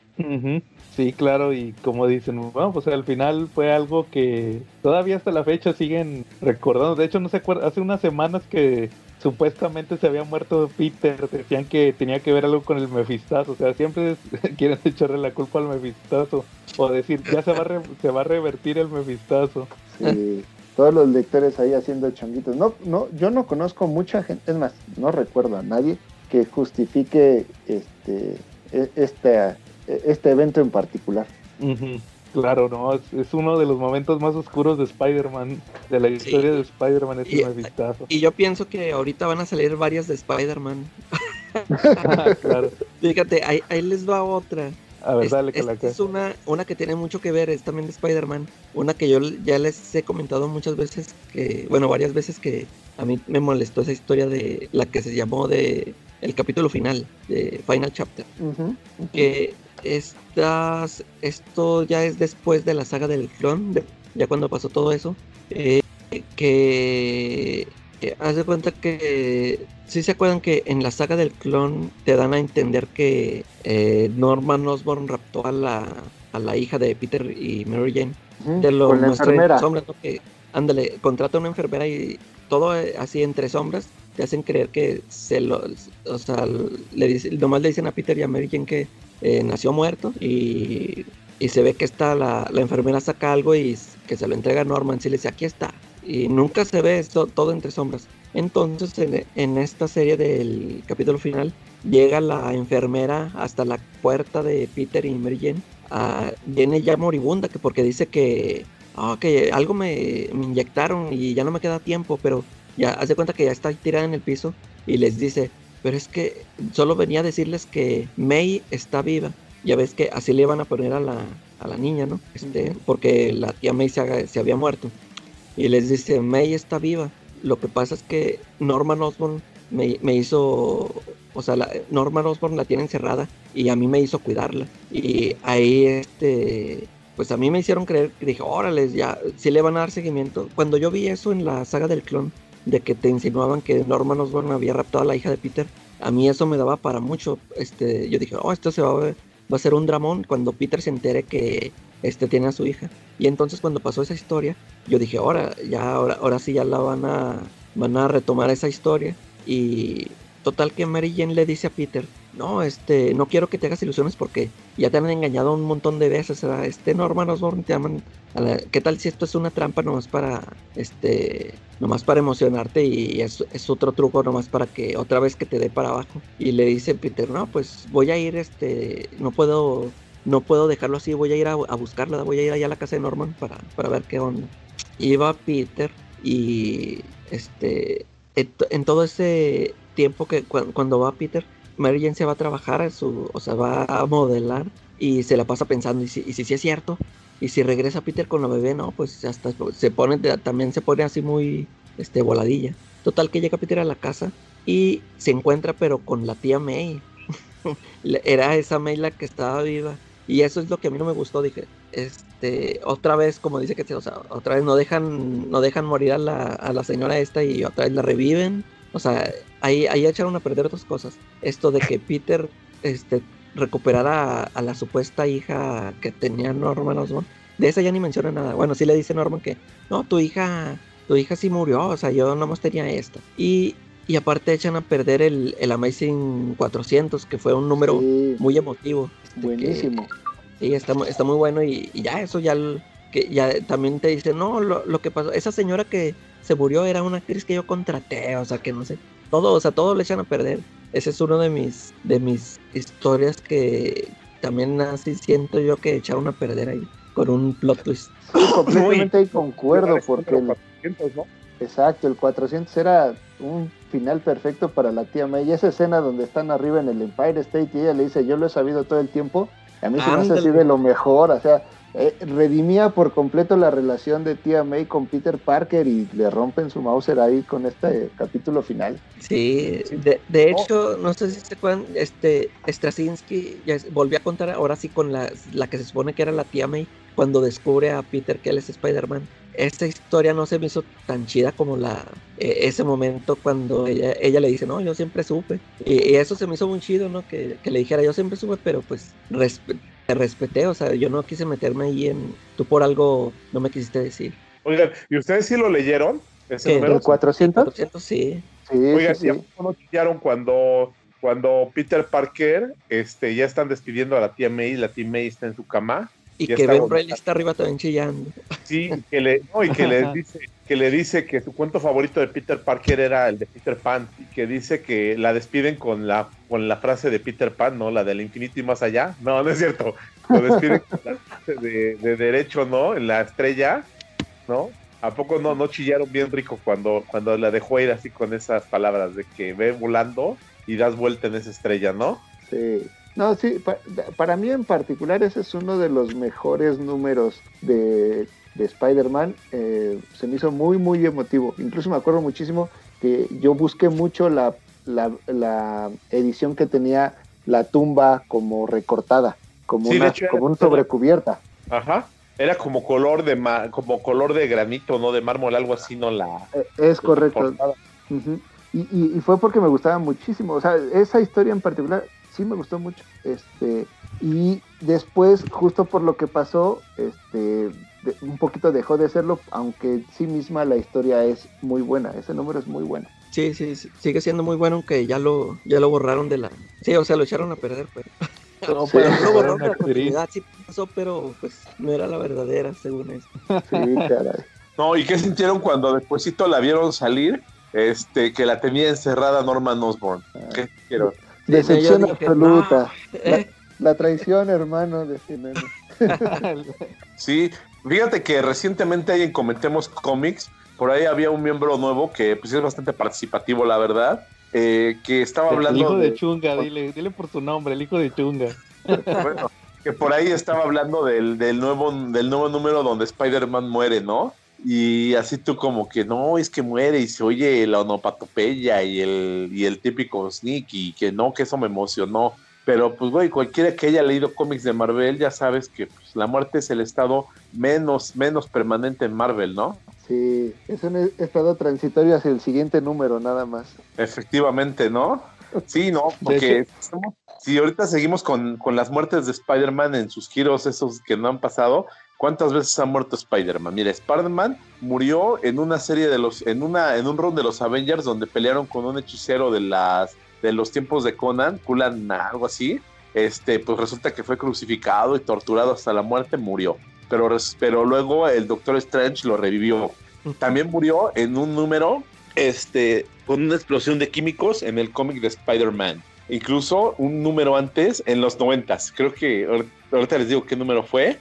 Eh, resulta que ese, hasta un mes antes, te lo anunciaban como que iba a ser la muerte de Spider-Man y que Spider-Man realmente moría. Y sí, realmente murió en la explosión de del químico que hubo, murió salvando a un inocente, pero resulta que llegó a donde estaba Thanos, peleó contra Thanos y se ganó en el mismo número su regreso a su derecho a regresar. Fue muerto por Terraxia también en el Infinite Gauntlet. ¿Sale? ¿Qué otra ocasión ha muerto Spider-Man? En último, bueno, no sé si tenga que ver, este, o lo podemos considerar como dentro de lo mismo, pero en Ultimate Spider-Man recordarás que justo cuando aparece este Miles Morales muere Spider-Man, Peter Parker, ¿no? Sí, claro. Este, y de todos modos también me lo regresan en ese universo, ¿no? Sí, no, que hoy también regreso. No, sí. Ah, de esa no supe. Casi al final.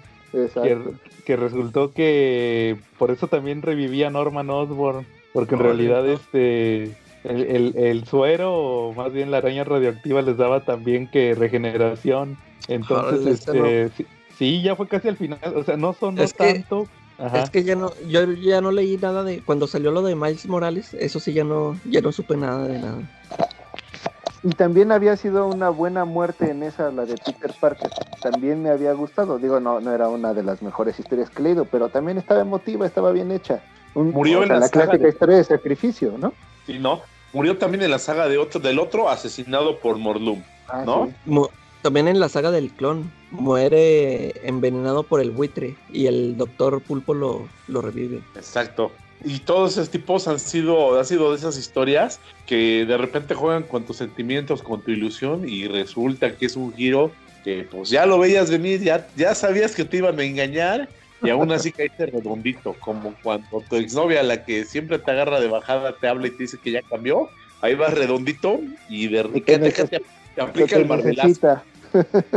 marvelazo, sin más ni menos, así como va, ¿no? Sí, el superior eh, Spider-Man también, ahí que él murió y regresó. Ah, sí, cierto. También según ya estaba muerto Peter Parker y peleó en la mente del, superior Spider-Man, ¿no? Y resulta que lo sacó, ¿no? El, el, el problema con esa, el problema que, que yo tengo con esa muerte y con la muerte del, del Ultimate Spider-Man es que no sé si se acuerdan en el Ultimate Spider-Man que cuando se muere se va al más allá con el tío Ben. Ajá, es como que y acá también en el de en el de Superior Spider-Man en el 700 también ahí, hasta vio, el cielo y vio a Gwen Stacy, vio al Capitán Stacy y al niño al niño que coleccionaba Spider-Man también ahí lo vio. Sí, y, luego que no, es que ya revivió. Y luego entonces lo que vio, ¿qué pasó? Un sueño. sí, sí, sí, también. Eh, sí, al final las muertes de los cómics no son permanentes y Spider-Man menos. De hecho, acuérdense que tenemos un episodio en, el en la tómbola de muertes en los cómics, así que vamos a ahondar. Otra vez Bueno, ¿puedo terminar la última muerte, la más ridícula de Spider-Man? Dale, Charlie. Terminar con esa. Spider-Man muere porque de Sandman lo llena de, lo llena de arena.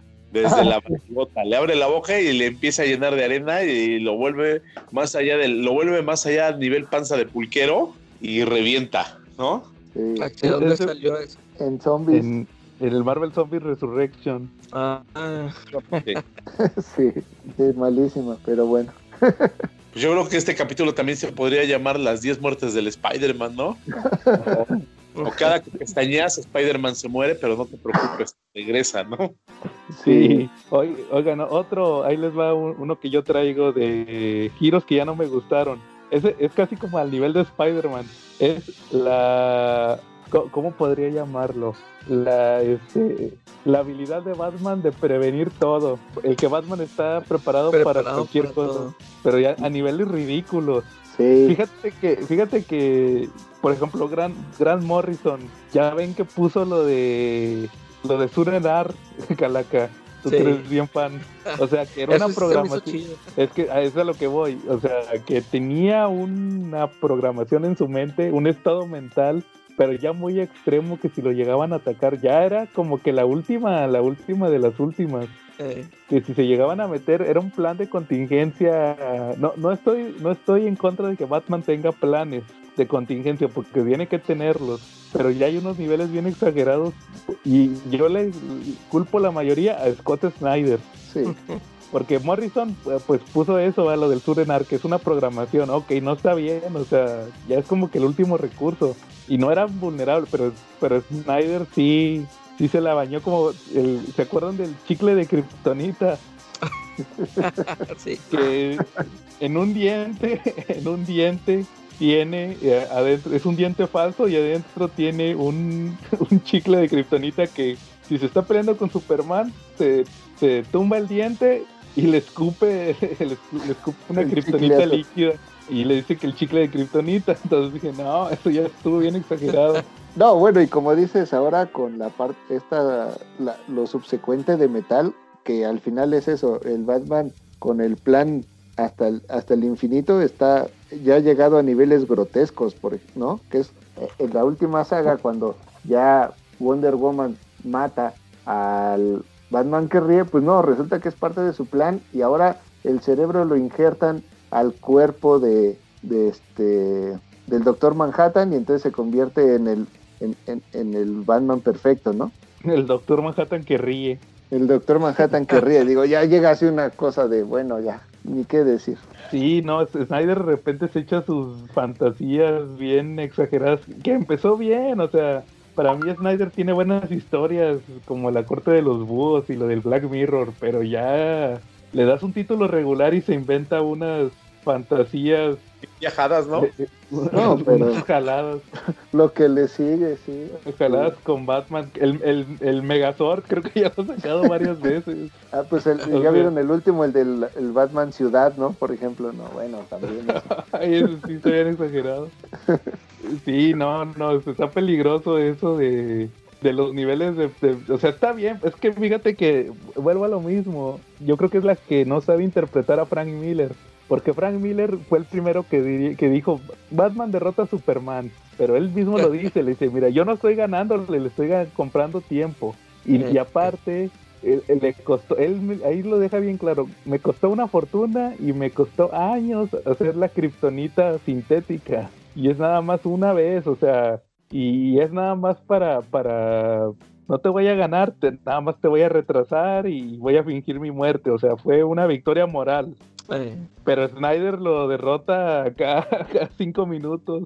Entonces, no, entonces ahí ya como que malinterpretaron eso, ¿verdad? De que Batman es invencible. Pero no, o sea, eso sí, yo creo que es el, peor error que le he visto a Snyder.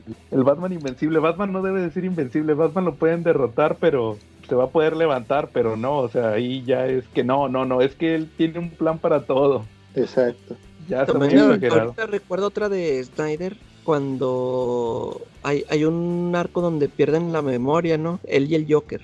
Ah, sí, es el de Super Heavy. Ándale, y luego, sí, que es cuando lo trae Gordon, ¿no? Que Gordon anda con el robot, con el traje este de robot. Con el rookie. Y, creo que al final sacan también, o sea, sale Snyder con que, no, aquí tenía esta máquina que yo creé por si algún día me perdía la memoria, que está en todos mis recuerdos. O sea, también, eso me, se me hizo muy jalado. E, ese era de que para crear otro Batman. Eh. Que hace cuenta que era para insertarle los recuerdos. Sí, pero ahí los en él mismo. O sea, supuestamente no era para él mismo, pero casualmente aquí estoy vivo. Ahí tenía un respaldo ya. sí, se dieron las circunstancias. Y luego resultó que se, inventó eso del metal. Ajá. El, no me acuerdo cómo se. Dionesium, creo que era el Dionesium el, que se inventó ahí. Que según que le curó todas las cicatrices y todas las heridas, entonces ya era el Batman con cuerpo de 25 años, pero con la experiencia de treinta y tantos, ¿va? O sea, rejuveneció prácticamente. O sea, ya era el Batman en su mejor, en su, en su punto más alto físico. es cuando le puso el, el, logo este amarillo, el murciélago con la orilla toda amarilla. Ah, sí, sí. Ese fue el que, que hizo ya al final Snyder. Sí, sí, sí, eso es, eso es a lo que voy, o sea, de que no tiene que ser invencible, puede perder y las mejores historias, eh, para mi muy particular punto de vista, de Batman son justamente cuando es humano, ¿no? Este, por ejemplo, todo lo que eh, de la era de Dennis O'Neill, por ejemplo, ¿no? Este, Batman Venom o Diez Noches de la Bestia, por ejemplo, que es un Batman que puede perder fácilmente, ¿no? Que es humano y que al final efectivamente sale avante a través de, de fuerza de voluntad, pero, pero que no es infalible. Efectivamente, ¿no? Es como en la nueva serie que en el nuevo tomo que van a publicar la próxima semana, TPB, por favor regálenme ese cómic si me están oyendo TPB, miren, le estoy sugiriendo a mis siete seguidores que lo compren. Eh, todo empieza porque es un Batman que es demasiado humano y que pierde una pelea. Entonces a raíz de eso, pues, pues decide empezar con la ingesta del veneno y se vuelve un Batman súper fuerte. El problema es que lo que gana en una habilidad lo pierde en la otra. Ya no les puedo decir más del spoiler, pero pues vale muchísimo la pena esa serie. Y también ahí vemos nuevamente cómo un Batman es débil y cómo en esa debilidad encuentra, encuentra, encontramos la mejor historia de Batman, ¿no? Al querer terminar ¿Ese es el de Gothic, Charlie? ¿Mandé? No, sí, sí, es el de Gothic. ¿Qué crees que se me acaban de cruzar los cables? Estoy hablando de la de veneno. Ah, sí, te estás hablando de la de veneno. Por favor, se me acaban de cruzar los cables, ¿no? Es que yo, yo no he leído esa de Ben. Ah, está ah, buenísimo. ¿eh? padre. Anótalo, anótalo como otro de los giros que no te gustan cuando el Charlie empieza a hablar de un cómic y empieza a, ir a pedir comentarios de la que está hablando de otro, ¿no? ¿no? Sí, no, buenísimo ese de Venom que la deberías checarlo. Órale. Sí, sí, sí, sí lo he, sí lo he querido checar, nada más que se me, se me ha pasado. No, cómpralo, está buenísimo, ¿eh? Es que a ver si me regalaban gótico, pero pues no. ya ves, Charlie, por la, por la ambición se te cruzaron los cables. Sí, ¿no? Sí, que se nos olvidó decir eso, que esta semana sale el Batman Gothic de Grant Morrison y Klaus Jansson. Lo van a publicar en español. Eh. Yo sí lo voy a comprar, entonces ahí esperen la reseña y lo platico la otra semana. Ese sí le traigo ganas por recomendación de Charlie. No, sí, velo. También igual y chútate una película de Harry Potter para más o menos para que entiendas lo que son los horrocruxes, ¿no? Porque ahí tiene, yo creo las primeras menciones que yo leí en el mundo de la fantasía de los horrocruxes. Ya para los más versados en cosas de ocultismo, pues eso ya es cosa de niños, ya es jardín de niños. Pero pues en mi época, a los 13 años que lo leí, fue la primera mención que tuve de algo así. Hola. Bueno, ¿algún otro giro que traigan? Pues de Batman, por ejemplo, para no eh, salir del tema tanto, este, a mí no me gustó tanto Batman Hush este, por los giros de la trama. Ese, giro también. Ah, pues dale, mira, dale, dale. O sea, a, mí lo que me molestó, ándale, esos giros de que, de la identidad de que quién era Hush. Exacto. Eh, no sé si ya les comenté una vez que cuando estaba saliendo esta, esta serie de Hush, yo compraba la revista Wizard y este, en un número venía una entrevista a Jeff Loeb en donde le, le preguntaban, ¿qué? Pues, ¿quién va a ser Hush? ¿Quién? ¿Cuál es la identidad de Hush? Y, y ellos, los, este, los del staff de Wizard, le decían, a ver, este, se me hace que es este Tommy Elliot. Y luego decía Jeff Loeb, no, pues ese sería el más obvio. Y lo bueno, sería tal y no, y que esto. Total que ya después que ya leí Hush y que sí resultó ser Tommy Elliot, yo dije, entonces el Jeff Lloyd no tenía ni idea de, de quién iba a ser. Porque en ese momento cuando sale que es Jason Todd, esto a mí se me hubiera sido, se me hubiera hecho muy chido, o sea, eh, y luego te sale con que es Clayface. Y eh, por ejemplo, por eso yo siempre he dicho que Ya cuando regresó Jason todo en verdad ya ni me, ya no me impactó. Para mí hubiera estado chido que hubiera regresado en ese momento. Y luego entonces, primero te dice que es Jason Todd y no, este no era, era Clayface. Y luego después te dicen que Tommy Elliot, y ya, pues ya tú dices, no, pues era el que, el más obvio, era el que todo el mundo pensamos. Y al final te sale con el, la vuelta de que no, pero en realidad el, el Riddler eh, fue el que orquestó todo. Ya, sí, se me, uh, se, se me hizo ya de que muchos, muchas revelaciones y, y como que ni, no me, no me cuajó. Mu- mu- yo me hubiera muy quedado con la jalado. primera, Sí. Sí. Me hubiera Sí, la, con la Jason primera Todd y- estaba más interesante. Sí, hasta, Es que- hasta me acuerdo que da muchos, este, como que te va dando pistas, porque eso de que él, él mismo, cuando se revela Jason Todd, le dice, no, ya, ya te estuve dando pistas de que era yo. Y, ah, o sea, como que primero sí planeaba Jeff Loeb que fuera él, y no sé si no, no se atrevió o, en, o los de la, este, los editores le dijeron que no fuera él, o no, no, no sé, pero a mí me hubiera cuadrado más esa, esa revelación. Bueno, es que aquí hay una cosa, si Marvel es el experto en volver la muerte un estado transitorio, DC también tiene un premio, DC se gana el premio a hacer planes ridículamente tortuosos, increíblemente complejos para enmascarar una simpleza. Este, eso que pasó ahorita que tú dices fue un giro de tuerca que igual y Quetza ya lo vivió, ya lo platicamos la otra vez en el podcast. ¿Te acuerdas Quetza de Armagedón 2001? ¿Lo llegaste a leer? Ajá. Ya platicamos, porque a lo largo de toda esa serie, todos los, todo lo, en- en- era una época en que no había internet, para empezar. Este, este es el primer contexto que les quiero dar. A lo largo de toda la serie, si uno compraba los anuales y co- compraba la serie, la miniserie, se daba cuenta, se- si compraba los anuales, que era donde se registraba la historia, este, como recordarán, pues era, una, era un superhéroe que viene del futuro, donde un héroe se ve- vuelve malo, domina el mundo y mata a todos los héroes. Pero él, en el viaje en el tiempo, pues no sabe quién es, ¿no? O sea, la identidad de ese cuate es un misterio, pero casualmente, eh, Wolf Raider, que es el superhéroe de, esta historia en, en cuestión, tiene un poder que puede ver el futuro de los héroes y pues empieza a, buscarlos uno por uno para pues, saber quién es el, el que se va a convertir en el villano. Entonces, a lo largo de todos los anuales, porque se presentó en los anuales, pues, aparece con los superhéroes y les muestra sus futuros. Son una serie de, de What If, de Elseworlds. Eh, y durante toda la serie siempre aparecían referencias a que era el ca- a que iba a ser el Capitán Atom, ¿no? Sí, Incluso en la época de sin internet todos sabíamos que iba a ser el Capitán Atom. O sea, desde Canadá hasta China todo mundo lo sabíamos. Cuenta que pues, no era él, ¿verdad? Que cuando, como cuando se dieron cuenta que lo habían hecho tan obvio que ya todo el mundo lo había adivinado, pues dijeron que no, que era el Gavilán, ¿no? Que era Hawk. sí. Eh, eh, Este también giro estuvo bastante malito. Y echó a perder lo que parecía ser una buena historia, ¿no? Sí, claro. Y fue una decisión editorial, ¿no? Este, al final, no, no fue tanto del escritor, entiendo, ¿no? Fue al- una, de ulti- una decisión de último minuto editorial, ¿no? Sí, como para sorprendernos, pero pues no manches, o sea, sí nos sorprendió porque yo creo que todos el último número lo leímos aventando, esas son chingaderas, ¿no? O sea, ¿cómo? Yo no. Y aparte, porque también el, el nivel de poder de un personaje y de otro son completamente diferentes, ni siquiera tiene esa justificación, ¿no? Sí, en exacto. teoría, Capitán Atom es uno de los personajes más poderosos del DC y bueno, pues el otro no, vamos a dejarlo así. Bueno, es como la teoría de que Jar Jar Binks era el verdadero maestro Sith de, de Star Wars. Ah, sí. Ese es el paralelo, para que lo entiendan los que escuchen, los que le gustan Star Wars, ¿no? Va.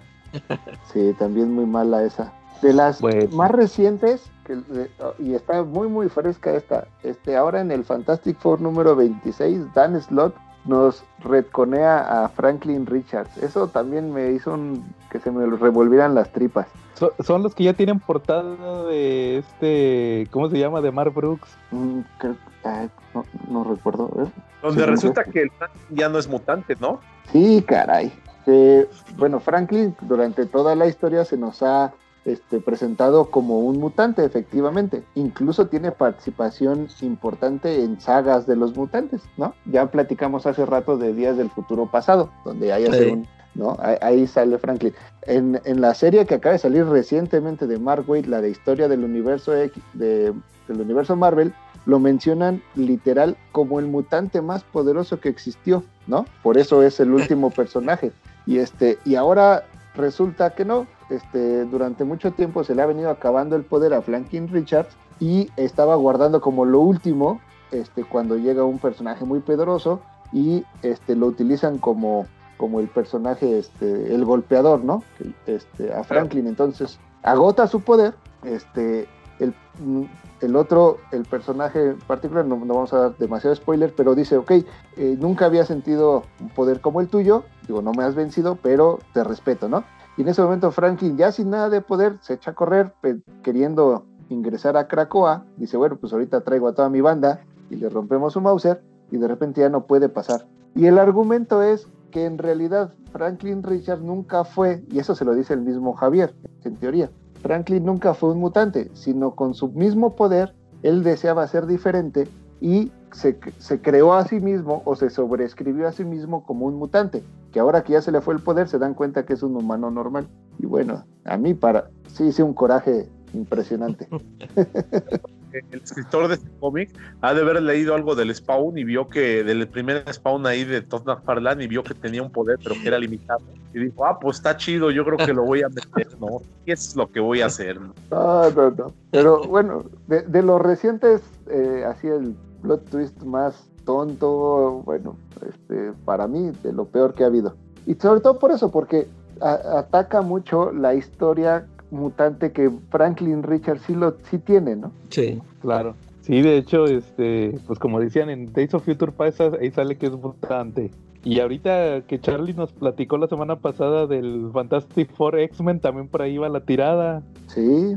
De hecho, hasta el mismo Cyclops le dijo en el primer número de, de House of X no, no recuerdo cuál fue primero, House of X o Power of X. Creo que fue en House of X, porque es cuando roban el banco. Que le dice, señora Richards, dígale a su hijo que siempre tendrá un lugar en Cracoa. o sea, mismo con los suyos. Eso. Exacto. Sí, sí, y ahora sí. resulta que, no. Que, que, yo, yo entiendo que no, no puede ser tan separado. Jonathan Hickman es el que tiene ahorita las riendas de todo el universo de los, de los X-Men, de los mutantes. Este, esta serie fue escrita por Dan Slott. Yo creo que en algún momento tuvieron que platicarlo. Este, no creo que Hickman hubiera dejado ir a, un personaje pues, insignia o tan poderoso nada más así, pero a mí se me hace que es más un berrinche de Slott y que se doblaron las manitas, pero bueno. O, que a, lo mejor este adelante salgan con que no, siempre sí, nada más era un engaño. Pues ojalá. Yo se ando muy triste con eso. Ah, ah, por cierto, y fíjate, y, siguiendo la misma línea de otros, de otros eh, plot twist y cambios que hicieron, ¿se acuerdan cuando cancelaron los Fantastic Four hace poco? Eh. Que, que, decían que era por eso, por los derechos. Sí. Que lo cancelaron y pues todo el mundo esperaba que regresaran los X-Men. Y también hubo otros dos personajes que hasta la fecha yo no entiendo qué, qué fue exactamente lo que pasó lo de Wanda y Prieto, y iba a decir Prieto, no, no, aquí no somos racistas, es Pietro. Pietro el Prieto. Entonces, este, sí, ¿se acuerdan que pasó Axis? que, le, que, le, avientan un hechizo, no sé qué, y que resulta que, oh, no, tenemos tu sangre, Magnus. y resulta que no son hijos, que no, no, eran hijos de Magneto, y todavía hasta la fecha no entiendo cómo, qué fue lo que pasó. Se, supone que más bien eran producto del alto evolucionador, ¿no? Eran resultado de los experimentos del alto evolucionador y que por eso pudieron salir en, la, en las películas, ¿no? Sí, y que ya no eran mutantes, pero también iba por el mismo lado de... ¿Se, acuerdan esa época que estuvo bien rara? Porque ya ves que, que los Fantastic Four los cancelaron. Y luego pasó esto con Pietro y Wanda. Y luego los X-Men los dejaron del lado y pusieron los Inhumans. Sí. Y que todo el mundo les agarró más coraje los Inhumans que un can Inhumans. O sea, ¿qué es eso? Sí.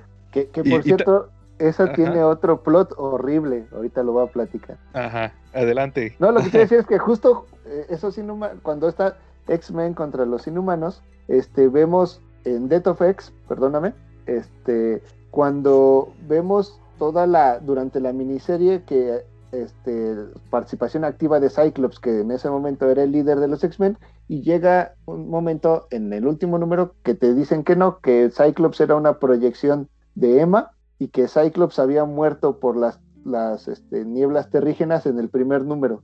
Oh. ah, sí, ese es el como que la gran revelación de ese cómic. Sí. y ahí se descubre que no, es que todo lo hice yo porque Cyclops se murió en el primer número. Nomás que habían cuidado mucho cómo lo ponían y todo para que nadie se diera cuenta. Sí. Ah, que de hecho, fíjate, en ese cómic hay algo que me gusta mucho, que es que usar a, esta a Dazzler que convierte el sonido en luz para meterle madrazos a, Black Bolt. Eso sí me hizo bien inteligente. Que, que si Black Bolt destruye una ciudad con su voz, imagínate si se la regresa convertida en luz. Oye, esto está bonito, ¿no? Sí, eso estuvo bien padre. Es en ese, en ese Detop, no me acuerdo si, creo que sí es en Detop X o en el Inhumans contra X-Men, pero se me que es en el primero. Yo, yo agarro hilo con Cíclope. ¿Te acuerdas cuando se nos murió la Jencita Grey ahí en la Fénix Oscura? Y que resulta que luego Cíclope se, se conoció y se enamoró de Madeline y se uh Y luego resulta que para el número uno de X Factor resulta que ya había regresado Jean Grey y que la dejó, ¿no? Que resulta que Jean Grey nunca estuvo muerta, que más bien el, el Fénix hizo, hizo una copia del cuerpo de su anfitrión y que el cuerpo lo dejó ahí bien guardadito en un capullo en el fondo del mar, ahí donde cayeron los X-Men en su cohete. Sí, le encuentran los cuatro fantásticos, ¿no? Sí, efectivamente, los cuatro fantásticos. Digo, ahí lo único bonito que podría salir, pues adivina qué es Joe. Ese era. Que nos demuestra con Jean Grey que lo más importante que es el, amor heterosexual. amor heterosexual, ¿verdad? Pues sí, pues dejó ah, y, ya, ya la tenía con chamaco. Sí, güey, se la. No, se aplicó la del gen del padre mexicano, ¿no, güey? Ándale, sí. Sí, va, mi ¿no? No sigan el ejemplo de Cyclops. Muy bien, Charlie. Oye, ya, la última que yo traigo es una de, de los X-Men también los famosos All New X-Men de, de, Bendis. No sé si se acuerden. Los ah, los, que los del pasado. Los ah, Es que a mí fíjense que se me hizo un revoltijo cómo, cómo pasó, porque mira, por, ejemplo, empezó que los traen al presente porque son los X-Men jóvenes, o sea, los que traen los trajes azul y amarillo, o sea, esto queda bien claro, ¿ah? Y, y luego resulta que duran unos números en el presente, todo bien, pero luego empiezan que a ganar poderes, que por ejemplo que Jean Grey gana la telepatía y, hasta te dicen, ah, chis, pero Jean en esta edad todavía no tenía telepatía y ya empieza a tener poderes. Y luego resulta que, que ya los van a mandar al pasado, llega, llega un crossover del 50 aniversario de los X-Men que fue el Battle of the, eh, Battle of the Atom y llegan unos X-Men del futuro y, nada, que dicen, no, no, no sabes qué, esto regrésalos al pasado, ya vamos a quitarnos de problemas. Y no pueden, que supuestamente ya están ahí atorados. Entonces hacen lo que hacen es que los, los dividen, se van con, estaban con Wolverine, se van con Cíclope y ya les dan sus trajes nuevos. Y, y, luego empieza ahí todo el mugrero, porque por ejemplo a Cíclope se va del equipo, se va con su papá, el Corsario, al espacio, entonces se quedan sin Cíclope y luego a, este, meten a X23 y luego hay unos crossovers ahí medio raros que ni siquiera publicó, uno no lo publicó Televisa con los Guardianes de la Galaxia. Y a Ángel le dan alas de fuego, Jean Grey ya tiene poderes psíquicos más poderosos, ya se vuelve como un ser de poder psíquico. Y a, Bobby lo hacen gay. Entonces, este... ¿Qué poder te agarró, verdad? el poder de ser gay el poder de aguantársela sin chillar, ¿no? el comentario misógino de Charlie. No, y entonces resulta que. Pero el problema es que ahí se sale Bendy y empieza esta época que les estoy platicando de, de los Uncanny Humans y todo eso. Y resulta que meten Esle Mayer, que se hace sus Extraordinary X-Men. Y a estos chavitos los meten los All New X. Hace otro, otro All New X-Men y mete a estos mutantes, a esta, eh, a, ¿cómo se llamaba? Génesis, el que era el clon de Apocalipsis. A este Evan, se llamaba Evan, que era un Apocalipsis niño. Y, luego mete a una, a una chavita que tiene poderes de fuego y de hielo, que, que era también ahí del grupito de, de, de, donde estaba este chavito Kid Apocalypse y Quentin Quire. Estaban una chavita ahí con ellos. Y, y, luego como que ya quieren arreglar todo el mugrero y hacen el de Gold y Blue y estos chavitos se vuelven el, equipo eh, Blue que son los All New X-Men, pero ahora son el, los X-Men Blue. Y, y luego ya al final sacan lo de, ¿cómo se llamaba? Exterminio o algo así. No sé si se acuerden. Sí. Que ya, que ni lo publicaron aquí en México, aquí, está, aquí, aquí quedó inédito. Que es que van, los, los van a regresar, pero les van a borrar toda la memoria. Y luego para que no se pierdan, esas memorias se las van a poner a los, a los grandes, ¿verdad? O sea, la Jean Grey grande, Cyclops grande, para que estén conviviendo, o sea, van a ver dos cíclopes en un mismo cuerpo o algo así, o sea, se van a combinar los, los recuerdos y no sé qué, ¿verdad? Entonces al final ya los regresan sin memoria, como si nada, despoderizados. Eh, Y to- todos los poderes que ganaron los perdieron, o sea, y pero Bobby siguió siendo gay o algo así. Entonces, este, no, o sea, todo se me hizo un revoltijo que ya no supieron, o sea, y Bendis empezó con una buena idea, pero eso fue el problema de quererlo estirar. Ya después fue un no, mugrero. no- no la terminó de contar.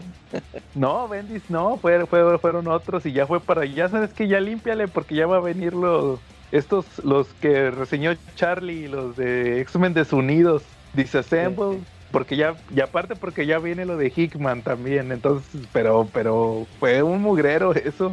Eh, Aquí en esta que mencionas en Extermination es donde ha- hace su aparición el joven cable. Eh, sí, es ese creo que también se muere Cable y luego lo Ajá, reviven como matan al gran, ma- manda, matan al grande, al cable viejo, digamos, y se queda el, el cable joven, que también, no- como no le, yo leí unos números salteados, entonces no le entendí tanto y se me hizo una payasada. Sí, pero pues o sea, se pudieron haber ahorrado un problema si los hubieran regresado con tiempo. Yo, yo nunca entendí, yo nunca entendí por qué no podían regresar. Ya nada más al final dijeron, no, ¿sabes qué va? Ya los vamos a regresar. Pero las, sus memorias de las experiencias que vivieron aquí con nosotros se las vamos a pasar a los grandes. Y ya quedó. Como que para que no se perdiera todo eso, ¿ah? Y, y se, se me- hizo una jalada de los pelos todo eso de los X-Men. Entonces, este, le perdí mucha, la- mucha fe a los X-Men después de eso, pero luego llegó Hickman y creo que ha estado, pues ahí va, ahí va. Ahorita con Sí, los. Exosword. Ya acabó, se, se va a ser un buen tema para la siguiente, para otra, Ah. otro capítulo. Ah, ya terminó. Ya, ya acabó. Órale. Y si fueron los veintitantos números que, que habían dicho. Pues sí, o sea, fueron, sí, sí fueron todos los números. Este, Y, ya- y que, y estuvo qué cambió? emocionante el final. Aquí dinos en exclusiva qué status quo cambió, qué pasó. Pues eh, Betsy Braddock muere. La Capitán Britannia. Ajá, pero ahora ya hay un, este, regresan los Capitán Brit- Britannia Corps y este, Ah, y se va a tener que ir a Apocalipsis a- con su familia. Ah, Ya no Porque hay- Krakoa. ya no va a estar en Krakow, ya va a estar en Araco. A la otra isla. Exacto. Ahora ya va a haber como un cisma. Sí, más bien, este, bueno, sí, ahora van a tener conexión, pero van a estar separados. O sea, va, va a haber comunicación, pero van a estar separados. Órale. Eh, ahí les preparo, si quieren, uno esta semana una buena reseña de todos los números. Ah, órale. Y, este, por ejemplo, ah, perdón que la que decías. No, no, no, que, que bien por la reseña que va a poner. Ah, y este, por ejemplo, y, y la estructura política de Cracoa se vio afectada, o sea, ya ves que tenían el Sí. consejo. Sí, sí, sí. Por ejemplo, ahí viene una parte bien importante que es eh, justamente un cisma donde Cyclops y Jean Grey, bueno, Jean Grey renuncia al, al consejo y, y se va con Cyclops ah, porque deciden que los X-Men tienen que seguir siendo héroes, ¿no? Y no pueden estar supeditados a lo que dicte el consejo. O sea, quedan como en buenos términos, pero diciendo, a ver, ya, nosotros tenemos que hacer lo que tenemos que hacer, somos héroes, y, y esta parte se ve que va a estar bien interesante también. Órale, entonces ah, habrá que seguirle la pista a lo que está haciendo Hickman todavía. Sí, yo, yo creo que está haciendo muy buen trabajo con los X-Men, muy buen trabajo. Sí, sobre todo ver las consecuencias, en- porque como que ese era el chiste, que como era un crossover que afectaba a todos los títulos, va a haber consecuencias en todos. Es correcto. Bueno, muy bien, ya quedó entonces. ¿A- ¿Algún otro cliffhanger o acabamos? Rapidísimo, uno último, A ver. pero ni siquiera es de, de cómic, es de película. Iron Man ver. 3. Ajá. Iron Man 3 con la revelación del mandarín. Ah, Pero pues ya Por lo menos de la- bueno, eso sí, tienes toda la razón. Ese por lo menos fue chistoso. Pero, Pero ya va a salir la de Chang-Chi y ahí sí va a salir el mandarín. el verdadero, el único y el original. Sí, Y, y- Y ya, ya no va a pelear con Iron Man. Bueno, Pero, oye, otro, ejemplo, ¿qué le- otro, otro cambio Ajá. que a mí también me molestó. Ah, dale, dale, que, que no, que no sé si, si ahorita todavía este, sigue actual en los cómics, es que el Samuel L. Jackson sí resultó ser hijo de Nick Fury y lo reemplazó. Aún sigue él como el Nick Fury. eh, Sí, creo que sí. Yo no me acuerdo. Creo que eso lo limpiaron después de eh, Secret Wars, ¿no? O sea, me refiero, ya no ha aparecido el, el hijo, el, el Nick Fury negrito. No, no sé, ya tengo mucho que no veo a Nick Fury. Sí, a, mí, a mí me molestó que, o sea, que lo hicieron nomás por, ah, pues es que así está en las películas y así lo, después si ven al Nick Fury original no van a saber ni qué, ni qué rollo, qué onda. O que te van a decir es que O sea, no, porque- Nick Fury es negro. Sí, o sea, porque pues, Eh, para mí yo decía, pues esta es el- la versión Ultimate, pero ya, ya que lo quisieran, lo metieron con calzador eso de que no, sí es que Nick Fury tuvo por ahí una aventura con una negrita y, y tuvo su hijo y es este, es el que se parece a Samuel L. Jackson y él es. Y lo reemplazaron, ¿no? Eso Oye. sí no me gustó nada. Paradójicamente lo volvieron el blanco de las críticas, ¿no? Sí, el, lo metieron con Sí, pues. calzador. Pues es la tendencia de querer hacerlo todo como en las películas. Sí. Entonces, pues, querer, querer atraer a los lectores. Pero como dice la calaca, estaba perfecto que fuera el Nick Fury de Ultimates, ¿no? Que incluso en Sí. realidad es, es la base de la de la del- de las películas de Avengers, ¿no? Sí, sí, pues ahí estaba el Nick Fury negro de, de Ultimate, como dices. Pero acá que sea, no, que es que él es el hijo. Eh, Y al otro ya ves que, que todavía sigue ahí en la luna como matando, ¿qué? ¿Qué? Pues eh, al final de la serie de. Empire, este reaparece este el Watu, el, Ah, el ¿en serio? vigilante. Sí, sí, sí. Porque al, término del ya de todo Empire, que ya ves que acaba de ser el- la última saga de Marvel, este está Nick Fury y encuentran unas armas este que le habían dado a los Kotati que vienen por lo que dicen son de una civilización mucho más antigua, probablemente del universo donde viene Galactus. Y sale Watu este, diciendo que, que pues tiene que regresar para, para arreglar este pedo, ¿no?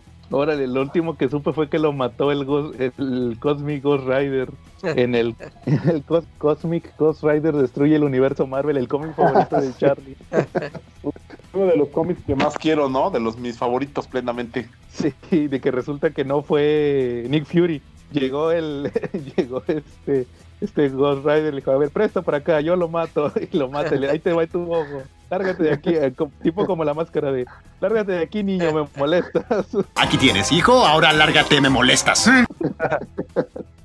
Pero sí, fue el Cosmic Ghost Rider. Eh, Bueno, muy bien. ¿Otro o acabamos por esta semana? Ya, ya se terminaron. Bueno, muy los- bien. Los gemelos de Spacey. Ah, bueno, el, el de One More Day. No, ¿qué era? No, Si no, Sin Paz, ¿no? Sí. Una más de Spider-Man. Otra pues ya están muertos. ¿No? Y que ya no estaban muertos. No, está viva la, la hija, ¿no? No sé. Pero ya ves lo que, lo que les, les pasé la imagen de, de Straczynski, donde decía que se arrepentía de eso en un cómic. Ah, sí. Ya lo borró de su memoria. Bueno, Ah, muy bueno. bien. Entonces, este, Pues ya.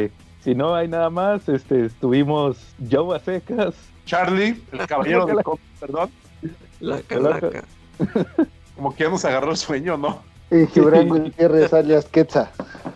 Y muy bien, que gracias por habernos acompañado nuevamente, No, rompiendo gracias a récords. ustedes. Ya, uno más a la lista. Sí, y nos vemos la próxima semana. Podemos ir en paz, nuestro podcast ha terminado.